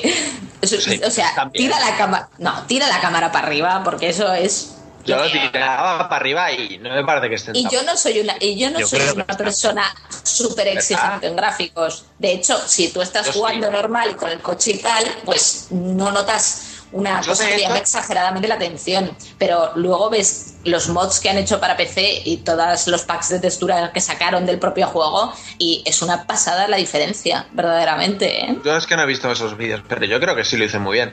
Quizás precisamente cuando vas en coche es cuando menos luce el juego. Porque entre que vas muy deprisa, que el modelado del coche sí que es verdad que es una puta mierda en general. Es peor que el del GTA V, claramente. Parece de juguete, de hecho. Entre la Sí. conducción que, que es malísima y el coche, no luce tanto. Pero cuando vas a pie, joder. A mí me gusta mucho, ya digo. Eso sí, el mar, por ejemplo, lo comparas con GTA V y es una mierda como un coco. Y eso que no está mal, pero, pero parece de, de la pasada generación total. Y, y esta es otra, cuando conduces las farolas se doblan como cual mantequilla a tu paso, o sea, es todo... La ya- conducción. ya no- o sea, pasemos Se del, árbol, del, ar- del arbusto de adamantium a la, a la farola que se hace trizas porque el arroz es un poquito a una Sí. velocidad... Eso pasa un poco en todos los sandbox, pero. Es que eso no pero- puedes pedir que no pase porque estás en una Claro. misión, te persigue un coche y te chocarías con todo. Exacto, sí, sí. Entonces te- te sería imposible huir de algo. entiendo. Conduce bien. conduce- Critico mucho más que la conducción es una mierda. O sea, Sí, está fatal hecha, pero fatal. Conducir es un drama, pero, pero vamos, a un nivel loquísimo. Y comparas con juegos con el GTA y es que parecen que los coches no tienen físicas, que van ahí como flotando como un speeder por encima de la carretera. Luego además son casi indestructibles, los muy putos. Te das una Sí. hostia a mil por hora con un coche y da igual, que el coche sigue ahí de puta madre. No me gusta nada la conducción. Y bueno, ¿qué más hablamos? Que nos hemos quedado callados. Pocos queda, pocos queda por hablar, supongo. Ya directamente, si queréis. El doblaje, Sí, Sí. bueno, pero quizá comentar eso con un juego de Ubisoft suelen ser buenos, la verdad. ¿no? El doblaje, el doblaje está bien. Sí, está gusta. El doblaje, las músicas de la radio no es que me inspiraran demasiado, de no hecho me me, gustado una música muy sosa. ¿Son, ¿Son licencia real? O sea, ¿son músicas reales? Sí, Sí, sí, sí. sí, sí. pero son más mierda que otra cosa, ¿eh? A mí no me... no hay temazos. Lo comparas con, por ejemplo, las que hay en el GTA o las que hay en el Saint Row y se queda bastante cortito. Sí. La Sí, verdad. Bueno, suele, suele pasar, la verdad, porque contra, contra esos mastodontes Sí, de contra las licencias... Sí, sí. Y las, y las músicas del drama ambientales que ponen en los momentos supuestamente de tensión y de pena, de oh, una lagrimita, no, tampoco convencen demasiado. Hay que decirlo. Antes de pasar a las conclusiones y si queréis le ponéis nota y tal, ya sabéis. Pregunta. ¿Veis con posibilidades de que se cree una franquicia con un Watch Dogs 2 y demás? O, Es evidente. o no? Y no lo digo por Sí. historia, lo digo Sí, en general. por por las ventas, por las ventas, porque es lo que lo Claro. dices, que vendió lo que no está escrito. Por Ubisoft, sí. Por seguro. Ubisoft, efectivamente. Va a ser una franquicia totalmente. Si lo hacen con Assassin's. Porque, porque la jugabilidad les da para hacer una franquicia. Igual que cuando en su día hicieron el Assassin's Creed, la jugabilidad les ha dado exclusivamente para con eso para hacer una franquicia. Y desde luego que la jugabilidad de Watch Dogs es muy interesante y te da de sobras para hacer una franquicia de eso. Interesante. si ya se ha gastado A mí en me un juego, gustó, no me a mí me gustó, a mí me gustó mucho. A mí me gustó las primeras horas, ya digo. A mí me gustó mucho. Luego es que le veo un juego muy Ubisoft, muy de querer abarcar todo tipo de mercado y de gente. Sin querer Pues si hay, centrarse si hay- en, si hay en minijuegos de ajedrez. Hay minijuegos de ajedrez. Yo estuve Ah, no jugando hemos al ajedrez comentado que los mucho minijuegos de, rato. de ir en Mucho. flor, de flor en flor son lo mejor. ¿no? Sí. Cuando se La pillan los tripis. Lo de la flor es lo peor. La araña. La araña es el... Ah, la araña, la araña. Buah, lo máximo, ¿eh? Lo mejor del juego son las, las drogas que se mete, Leiro. Eh, vamos con las conclusiones, a ver qué, qué son rápidamente esa frase para resumir un poco todo y notas si queréis. Lo de, lo de siempre, vaya, insisto.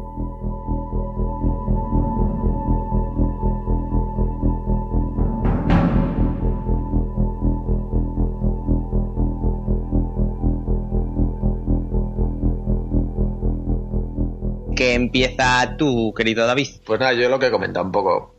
Es el típico juego de Ubisoft que quiere abarcar a todo tipo de público para vender muchísimo y, sin estar centrado en nada en concreto. O sea, quiere contar una historia, pero el guion es una mierda. Seguro que han tenido a 4.000 tíos desarrollándolo, cada uno en un país, y no tienen ningún tipo de comunicación a la hora de poner esas cosas luego juntas. No, no se centran, es como todos los juegos de Ubisoft, ya digo. Repetitivo, con mecánicas que de bases también, pero ya digo, las repiten y no saben cómo meterlas en una historia decente. Y ha salido lo que ha salido. Está bien, es entretenido. Yo creo que lo mejor de este juego es la ciudad y, la ambientación, que es lo mejor que ha hecho nunca Ubisoft a nivel a nivel ambiental en un sandbox. Y creo que eso es lo bueno en el juego. Pero vamos, por lo demás, empieza muy bien. Ya dije en el podcast mismo que me encantaba cómo empezaba y que, que estaba ilusionado con él y acabé hasta la polla y lo he vendido. Así que bueno, yo le doy un 7 y, y porque soy ultra generoso.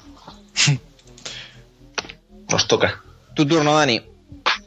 Bueno, pues yo nota no le voy a poner, no me gusta poner nota porque eso ya lo veo muy, muy personal, pero yo creo que es un juego que está bien, hay que jugarlo y te- tienes tu tiempo entretenido y demás. Eso sí, no abuséis de las secundarias. Porque Sí. si no os pasará pues lo que está contando Dave, que os aburriréis.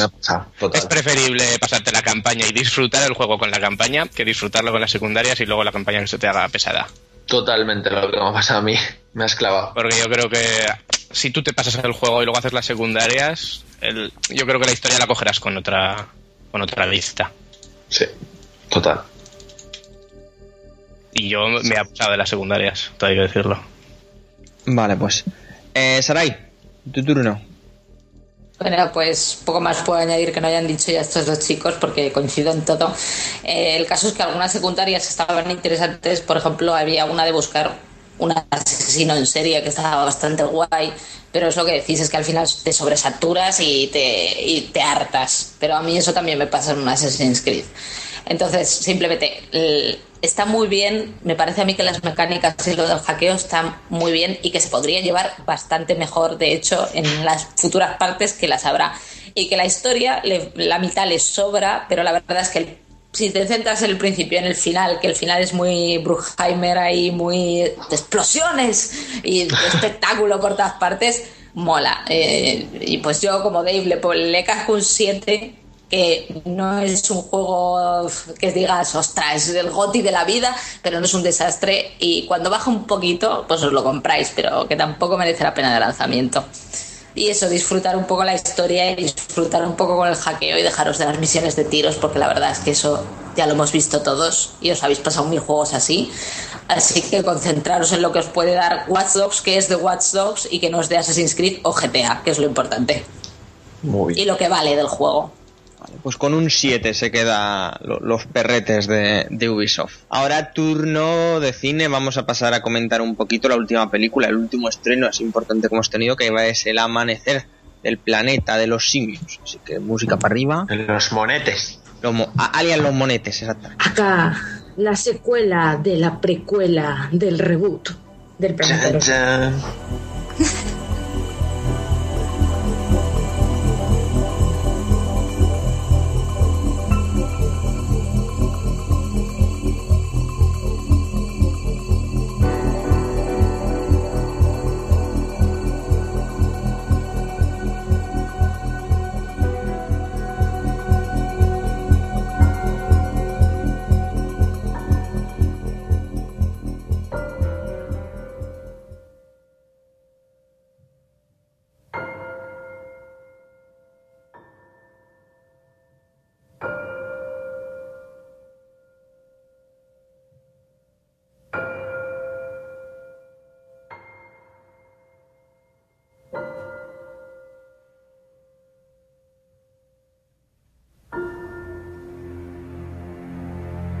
Yo no la he visto, eso sí, vi, vi la anterior, la de eh, el, el amanecer, no, el amanecer es esta.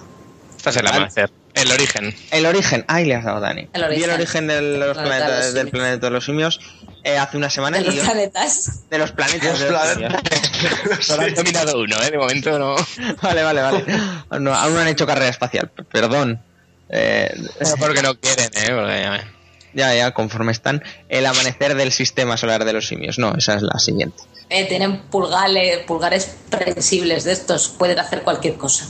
Bueno, y, en los, y en los pies también, es maravilloso. Em, y me gustó mucho, la verdad. Mucho, mucho. Eh, me la esperaba peor. Me lo esperaba un follón también. Nadie, nadie que dábamos un duro por esa película cuando salió. Nadie dábamos un duro, sobre todo después de la, de la adaptación esta horrible, Coño, horrible Tim Burton, de Tim Burton. hijo de puta. Horrible. 7 euros, ¿eh? Nadie esperaba un duro y de repente te encuentras con un peliculón ahí que es Total, ¿eh? muy bueno. Qué mal, qué mal. O sea, no sé, muy mal. Lo de, lo de- lo digo lo de Tim Burton. Es que lo estoy pensando ahora y joder, era malísima con todas las ganas del mundo. Con todas las ganas del mundo era malísima. Así que eso, chicos, que de qué va un poquito la película, contadnos y qué os ha parecido que vosotros habéis sido los que los que la habéis visto, vaya. Yo creo que tampoco hay que contar de qué va. Con el tráiler ya no se puede decir más. Quiero decir. Es que si no. pues Monos, va sobre monos. Es la relación, los últimos humanos que quedan con los monos. Y básicamente se centra un poco, sobre todo en la historia de César, que después de que en la primera lo dejáramos siendo un líder de, digamos, una nueva familia de monos inteligentes, pues yo creo que va también mucho sobre el liderazgo, sobre el, el siguiente paso para ellos, ¿no? Sobre organizarse, ser una familia. A ver, es una Sí, película es la evolución lógica de la anterior película, ¿no? Es lo que todo el mundo esperaría de una secuela bien hecha. Y no es que esté solo bien hecha, es que es un puto peliculón, al menos para mí. Sí, la verdad, la verdad es que es muy buena. Si no lo habéis visto ya, estáis tardando. Para mí es el blockbuster del año y la mejor película yo creo que he visto este año de lejos. Mm. Tiene muy, tiene muy buen ritmo, tiene, o sea, te toca la fibra sensible cuando te la tiene que tocar, es emocionante cuando Sí. tiene que ser emocionante, incluso te meten un pequeño guiño a la anterior película que yo no me esperaba y os aseguro que casi me hace llorar, o sea, Sí, sí, horrible. Es una película que, Es muy bonito, sí. que se nota que hay pasión detrás y lo notas en cada fotograma porque el director le ha puesto ganas y, corazón sobre todo, ¿no? Es una peli que si tú pones de tu parte se puede llorar fácilmente. Decir, tiene muchísimos momentos.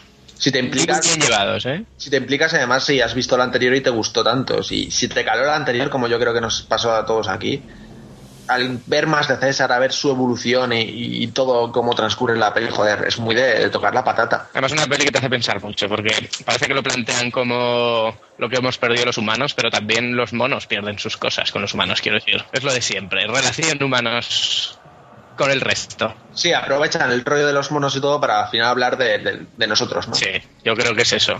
Total. Pero vamos, joder. eh, muy inteligente a la hora de plantear las cosas, con madurez. En ningún momento te trata como un espectador estúpido. Te muestra las cosas. No sé si flipasteis como yo con el prólogo. Todo con los monos hablando a través de signos. Joder, es Está genial. Sí. Genial. Aunque con un signo dijeran tres frases, pero sí. Sí, bueno, no sé de signos, pero, pero joder, y, y con momentos, yo creo que son muy de emociones y creo que es lo principal en una película. Una película lo que quiere es hacerte sentir, ya sea emoción, miedo, eh, excitación, risa. Bueno, pues esta te hace sentir Sí. todo lo que quiera hacer el director, ¿no? De todas maneras, a mí lo que más me ha llamado la atención es que los personajes humanos palidecen en comparación con los simios y sobre todo con César, que tiene una fuerza, Andy Serkins, que yo de verdad sea, él- flipé. O sea, lo de esa manera de transmitir con la mirada que tiene César a través de Andy Serkins me parece de locos. O sea, cuando ves que hay, un- hay una escena en concreto, bueno, no, bueno, no es spoiler, eh, que está como medio cabreado y emocionado y tiene los ojos como en rojo, pero con una cara de cabreo que te cagas. No sé si sabéis cuál digo ahora mismo. La que está en el coche. No, no, la que está en, en su cabaña, que está atendiendo a alguien. Y Ah, llegan y...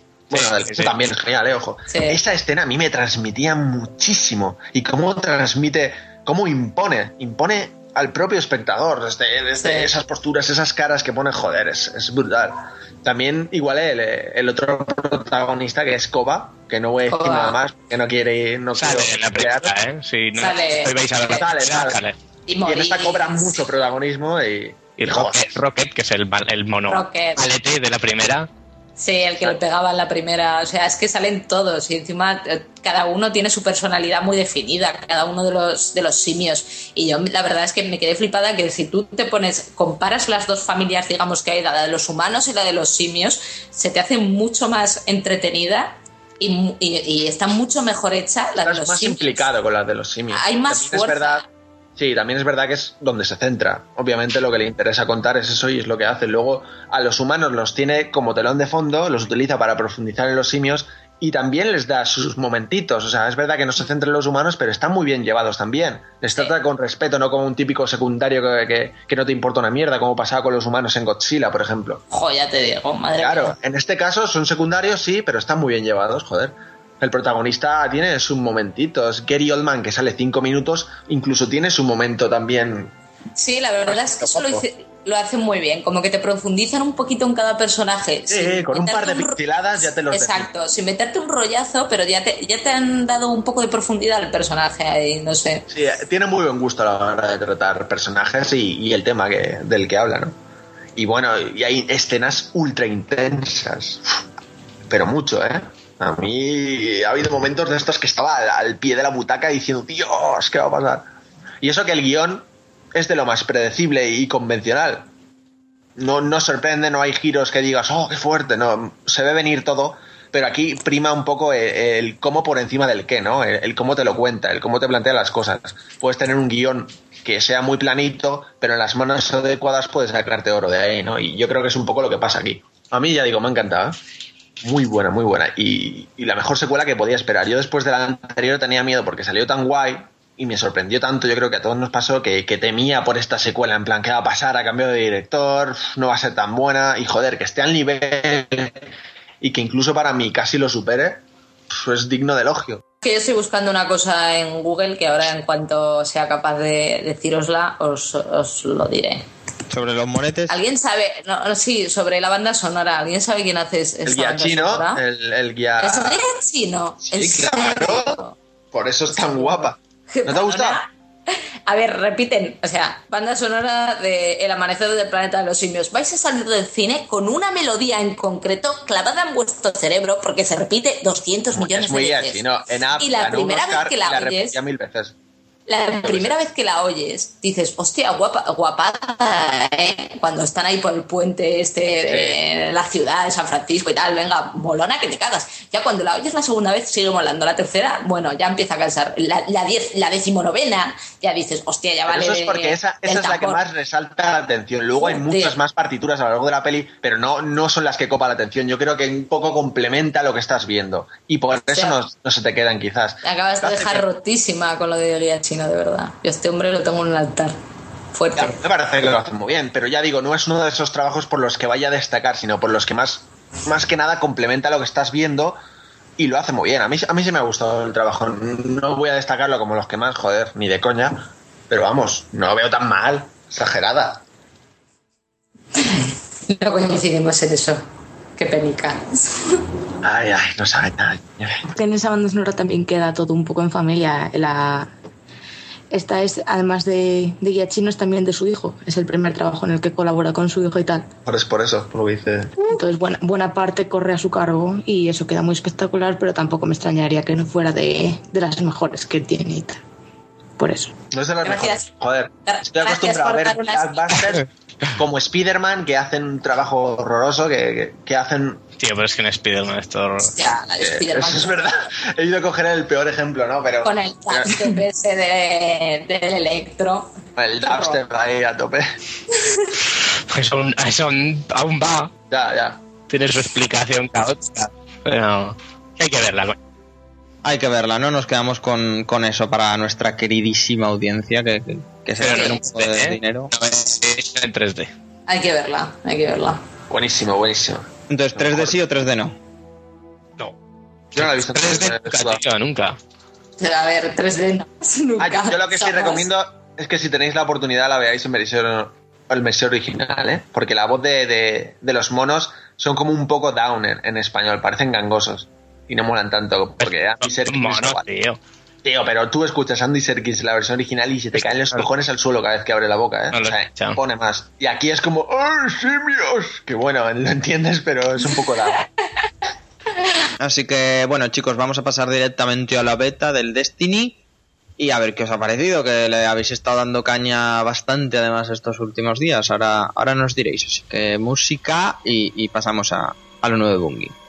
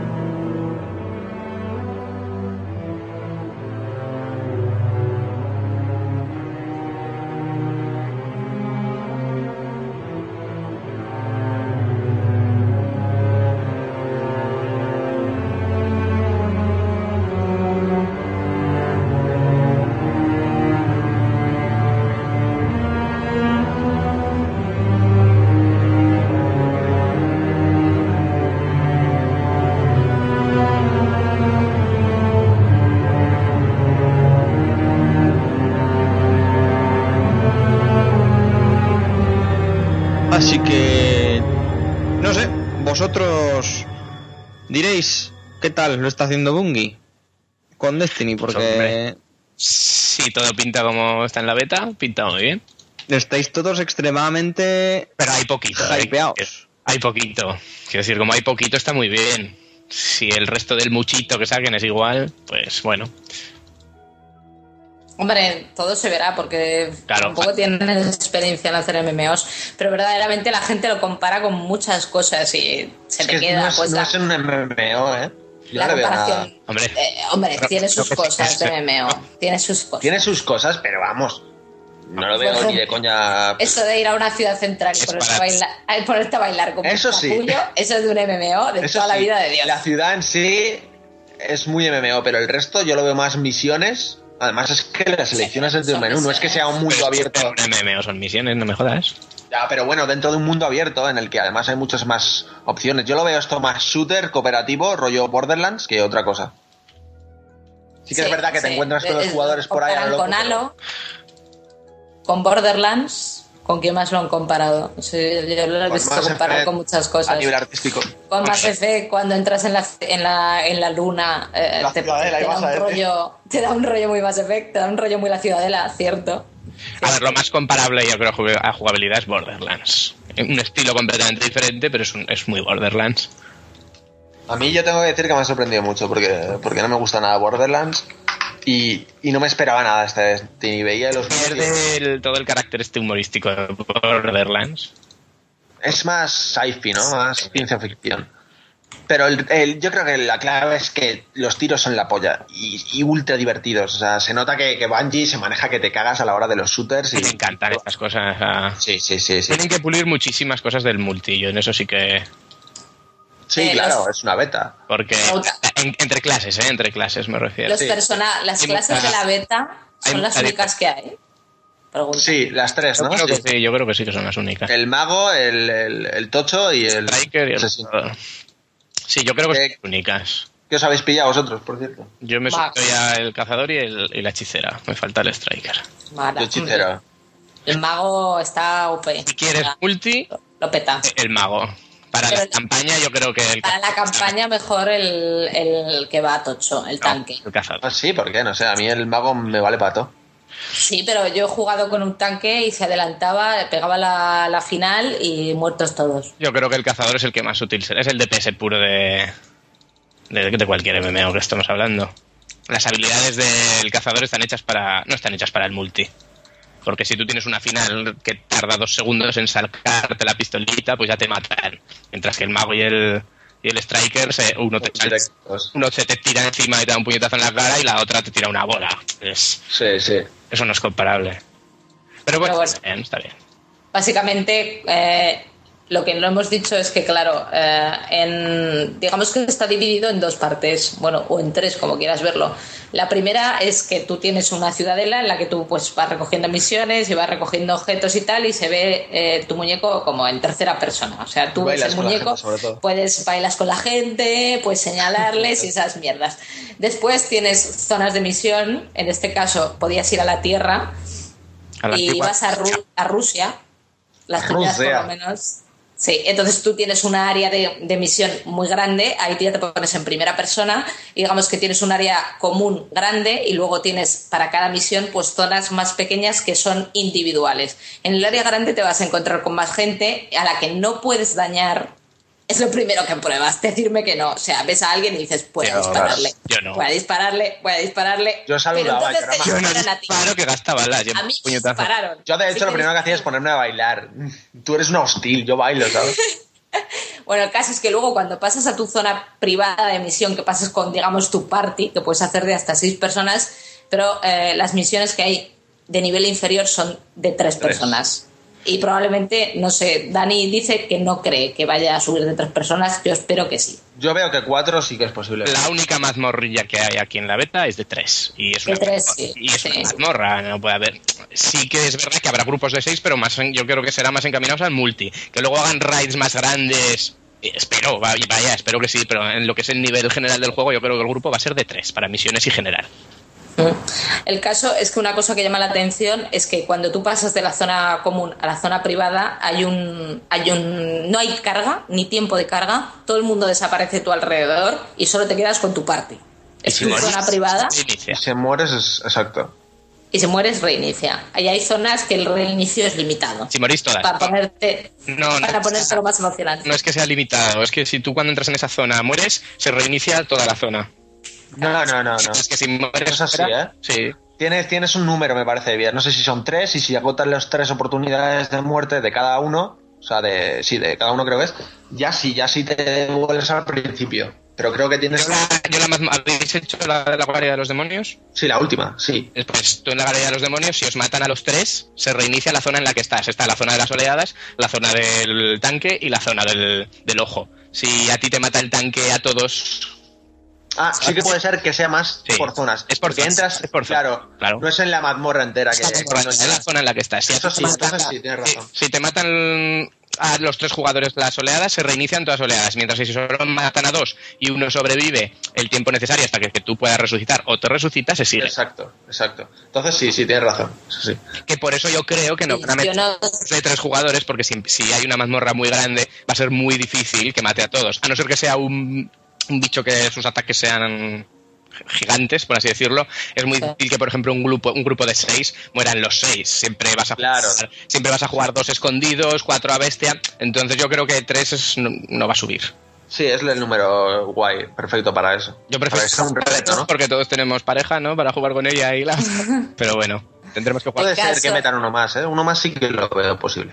El caso es que no sé qué os parecieron a vosotros las misiones, pero a mí la verdad es que me parecieron bastante. Son cortitas y son entretenidas. Eh, está bien. Divertidas porque la mecánica es súper sólida. Yo creo que es lo que más define el juego. Que, que el- como shooter es la polla. Y súper divertido y súper variado. El comportamiento de la IA la verdad es que está bastante bien, sobre todo para ser una Hombre, es muy halo, es muy halo el de la Sí, IA, ¿eh? O sea, siempre- hace, hace lo mismo que en los halos. Sí, pero es que los halos era buena, coño. Estaba muy bien. Destacaba, de hecho. Se mueve de un lado a otro, esquiva, se va para atrás. O sea, es- Perdona, los sí, sí. con sus teleports y, y los francotiradores con sus ataques epilépticos que te esquivan todo. joder. Sí, sí. Está muy bien, Está está muy bien. Lo que pasa es yo lo que veo es, por ejemplo, la historia, que se supone que tiene una historia, nos va a sudar la polla fortísimo, ¿eh? Lo veo Pero venir. Eso es muy- eso es muy con marca. ¿no? eso es muy marcado en la casa, ¿eh? De Halo, ¿verdad? Ya Sí. estamos. Es, muy marca, no, esto es muy marca de la casa. El crear un submundo que a través de códices te lo van a describir todo y te van a poner un telón de fondo de la hostia y una historia epiquísima y luego Estás hablando, estás hablando del 4 y el 4 no es de ellos. y luego no mostrarte. No, en Rich ocurría lo mismo. No, mm, bueno. Sí, era- las historias de Halo están bien, pero vamos, mm, no es nada del otro mundo. Y en este caso, sobre todo, como estás ya con la gente, con, con el tema online, yo Ahora, el objetivo de este juego es conseguir armas y equipo bueno, en fin. Claro, ¿no? Y, y pasártelo de puta madre con la peña. Tener multijugador. Es que no hay más, no hay más. Esa es la tercera parte, Sí. la parte multijugador, La parte que multijugador. está muy bien hecha. Por supuesto, hay naves. Me encanta. La Sí. polla, tío. Con naves. Solo Bungie sabe hacerlo. Muy marca de la casa Y también. qué bien, y qué bien está hecho. ¿Cómo se nota que Bungie domina? Los vehículos. Otra cosa que me parece OP es que llega el mago, te tira su final y te mata con cualquier nave que vaya. Sí. Yo soy experto. Sí. Tenemos que jugar, me está entrando un mono ahora mismo. Entras, tú vas con el cazador, invocas tu, tu pistola dorada, sale un fogonazo de luz que dicen, anda, mira, ahí hay un cazador invocando su arma y te matan. Antes de que la puedas sacar. O sea, qué divertido es el puto mundo. Pásate al lado Me oscuro. Ya me he subido la maga para eso. Claro. Bien.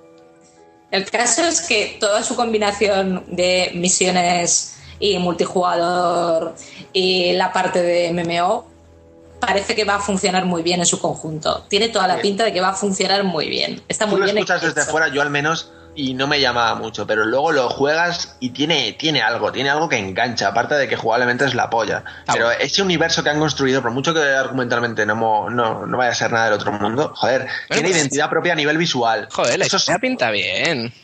que, es que no sé, no, no, Sí. no tiene mucha... Ya lo veremos.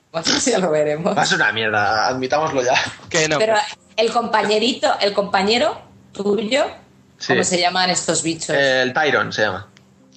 ¿No? Pero a, a mí esos me encantaron. Ese es el doblador. Tyrion.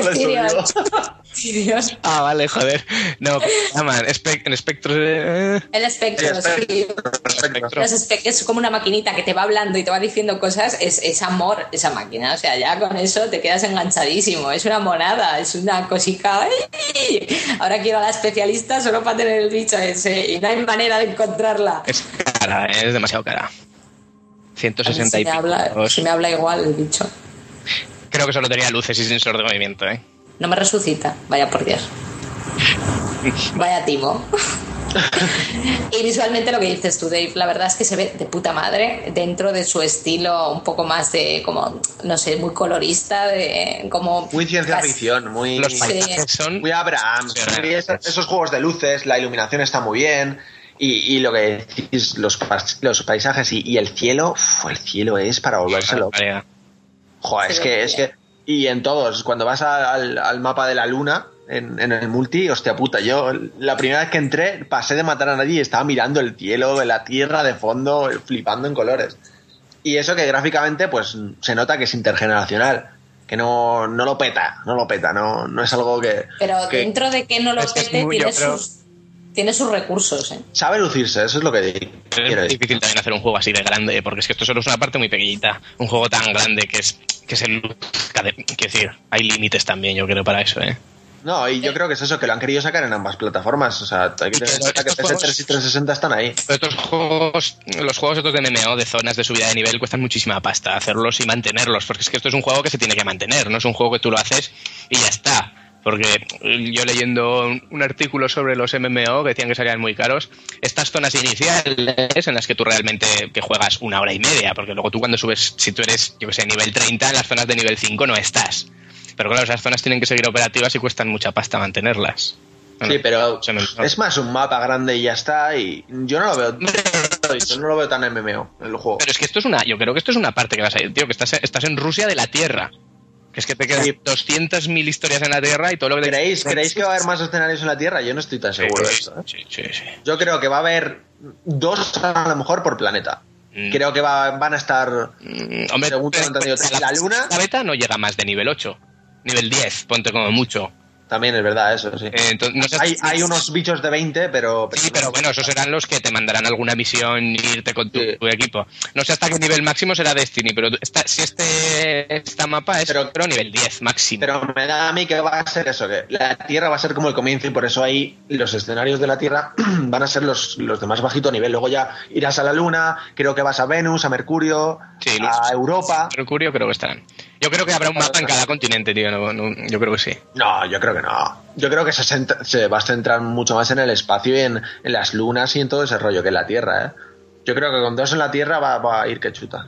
Bueno, yo creo que ya es hora de que vamos cerrando lo de la beta del Destiny y pasemos ya a nuestra a otras secciones y emplazar a la audiencia al, a septiembre a que no solo lo jueguen sino que escuchen nuestro próximo, pues eso, en septiembre análisis como del juego. conclusiones un poco, lo que sí que veo es que la gente que no está convencida con el juego por los trailers o por lo que sea y ya juega a, a la beta, se lo han vendido automáticamente.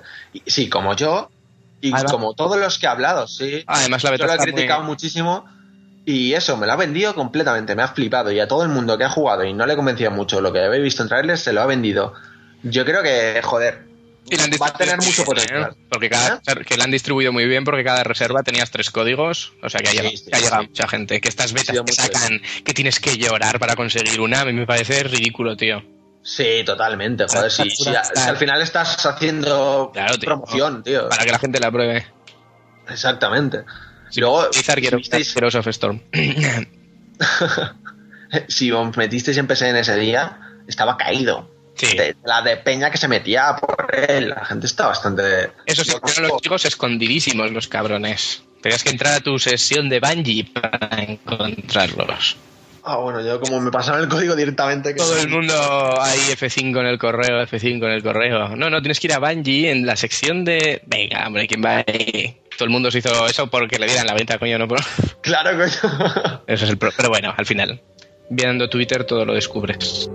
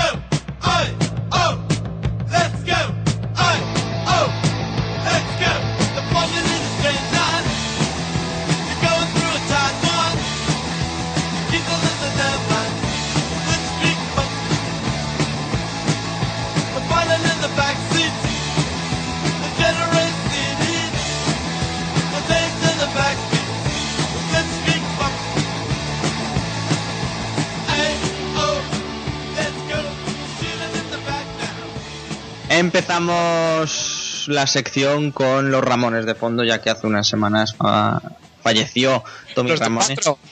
Los de. No, no, los de cuatro no.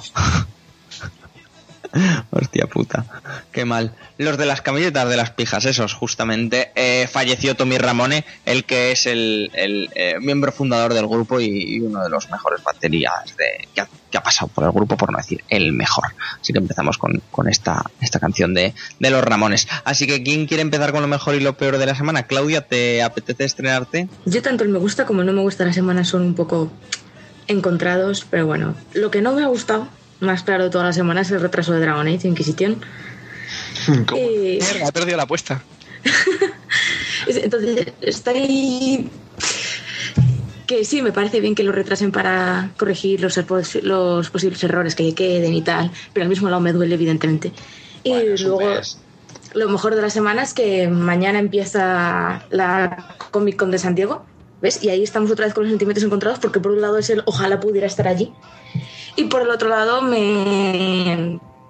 Tengo mucho hype por ver, qué, por ver qué cosas van a presentar, los nuevos trailers, nuevos avances de películas y todo eso. Supongo que el teaser de la nueva película, la última del Hobbit, también saldrá este, este fin de semana. Así que ganas de ver todas las novedades y las cosas que puedan contar allí. Sí, lo de la Comic Con hay que ir eh, algún año, no sé cómo, pero hay que ir. Yo quiero ir fuerte. Hay ¿sabes? que tener pasta para eso. O sea, Sí, también. Y suerte, porque se deben de agotar las entradas como a los minutos. Si tienes pasta, tienes de todo, Miguel. Pues habrá que echarle euromillones más así. O jugar al Dota 2.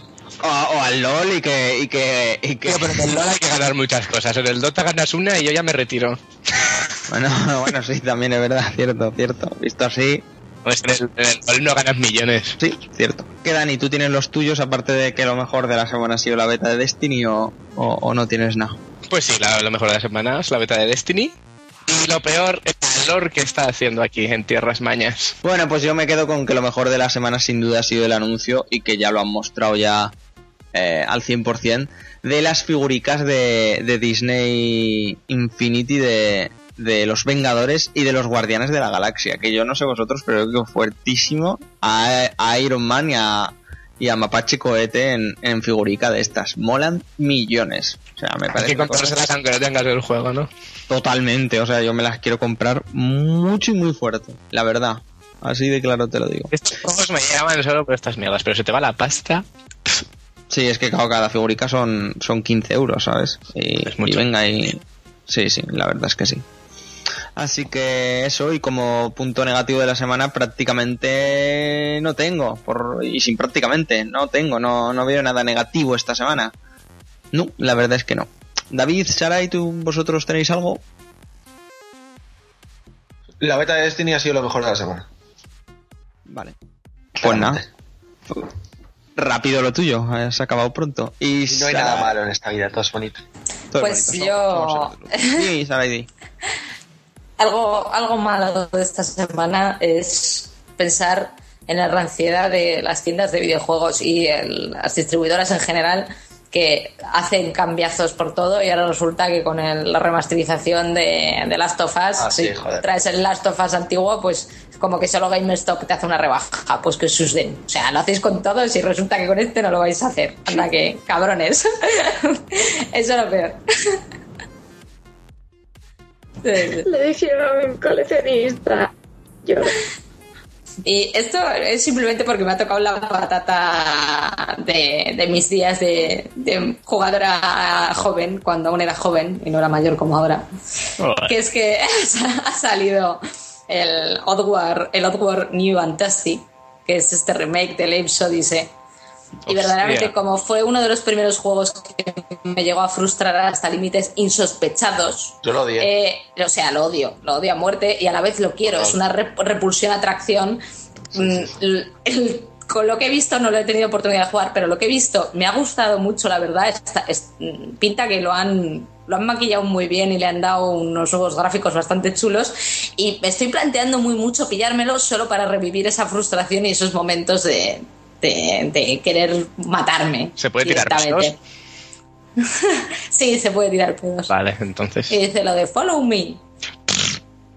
Es que lo Y lo, juego. lo de, lo, lo de los silbidos puede hacer todo esto. Lo Te hace puedes todo, tirar lo pedos, clásico. que es lo que mola. Claro. Exacto. Ah, Entonces, me parece bueno. O sea, es un poco para los que jugasteis a, a Odyssey y también os comíais la cabeza tantísimo como, como yo. Pues me parece una buena opción el poder rejugarlo, la verdad. Nos vamos pues con el Live Odyssey al, al ending y con Jorge que no, que no aparece. Se ha pirado. Yo le llamo.